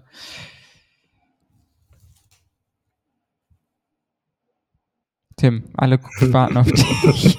Äh, Also, ich muss, ich komme die, die Startliste nicht schnell genug durch. Ich muss mir gerade per, per Panik irgendeinen Namen raussuchen. Äh, also ich habe keinen Hot Take, aber ich wollte sagen, Mathieu van der Poel holt das erste gelbe Trikot. Geil. Finde ich auch gut.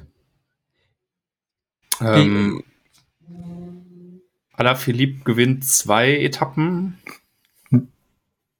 Ich weiß nicht, der ist irgendwie Es weird dieses Jahr. Wir könnten wirklich vier Stunden Podcast machen, ne? Ala Philippe und so und Mathieu van der Poel und. Ah, Nee, ich habe Ich habe mein Take wir ist hätten Mathieu noch. mein Take Nee, ist wir Gigi Zimmermann gewinnt am Puy de Dôme. So, ich lege mich jetzt fest. Florian Nass wird aus seiner Kommentatorenkabine fallen. Gigi Zimmermann gewinnt am Puy de Dôme. Das ist mein Take. Lena. Ja, wir hatten, wir hatten so viele Leute, zum Beispiel Mathieu noch gar nicht erwähnt. Da habe ich gedacht, dann hau ich ihn einfach jetzt raus. Ja, nein, das ist Sonst, heißt es auf Twitter, äh, ihr habt ja so viel zwei Stunden gepodcastet und den und den und den und den habt ihr gar nicht erwähnt. Ja, ist Okay, halt dann- so. Da muss ich noch an die die- anschließen und sagen, dass Alpecin de Koenig das Team mit den meisten Etappensiegen wird. Und ich freue mich auf die Mhm. Pressekonferenz von Movistar nach der Tour mit alter weißer Mann Eusebio und Zue, der dann erklärt, dass die Tourleistung nicht so gut war, weil mit den Trikots haben sie ein politisches Statement gesetzt und die Fahrer haben sich zu sehr darauf konzentriert. Kian, äh, Kian, Kian, dafür sind wir da. Das ist wirklich ganz wunderbar. Das finde ich sehr, sehr gut. Ich freue mich auf diese Pressekonferenz. Sie beißt sich ein bisschen mit meinem Enric Maas für dritter Take, aber ähm, so ist das. Wir leben die Ambivalenz. Ach ja, und Ivan Garcia Cortina war zu dick und hat es deshalb nicht ins Tourline geschafft.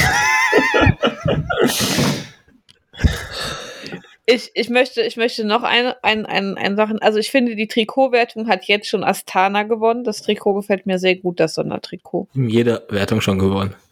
Folgt Ja, Astana, also das, das, das, das Brians und Mainz Herzensteam ist das falsche Wort. Cringe-Team, Meme-Team, Sympathie-Team, merkwürdiges Team, keine Ahnung. Brian und falls, falls man es noch nicht wusste, Brian und ich haben eine kleine Liebe für Astana. Die ist sehr komisch, wir verstehen es auch nicht. Liebe ist unerklärlich oder so. Okay, mit diesen Worten und ganz viel Liebe für den Radsport bedanke ich mich heute beim ganz wunderbaren Tim. Ewo Buchmann.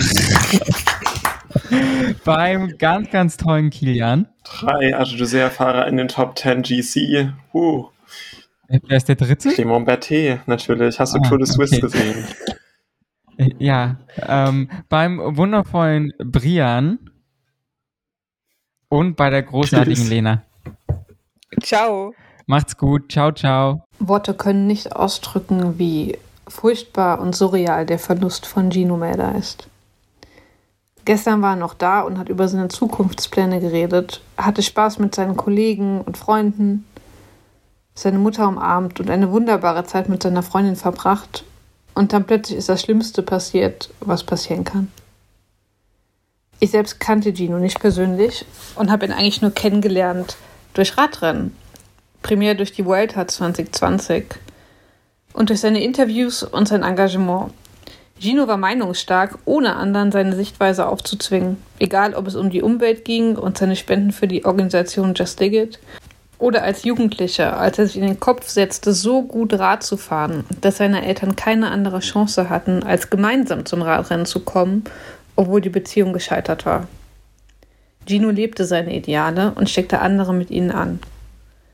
Das Leben und der Sport sind furchtbar unfair, Niemand sollte so aus dem Leben gerissen werden und besonders kein idealistischer 26-Jähriger voller Leben. Und doch ist es so. Mein herzliches Beileid an seine Partnerin und Familie, an seine Freunde und Kollegen und an alle Menschen, die Gino berührt hat und denen er wichtig war.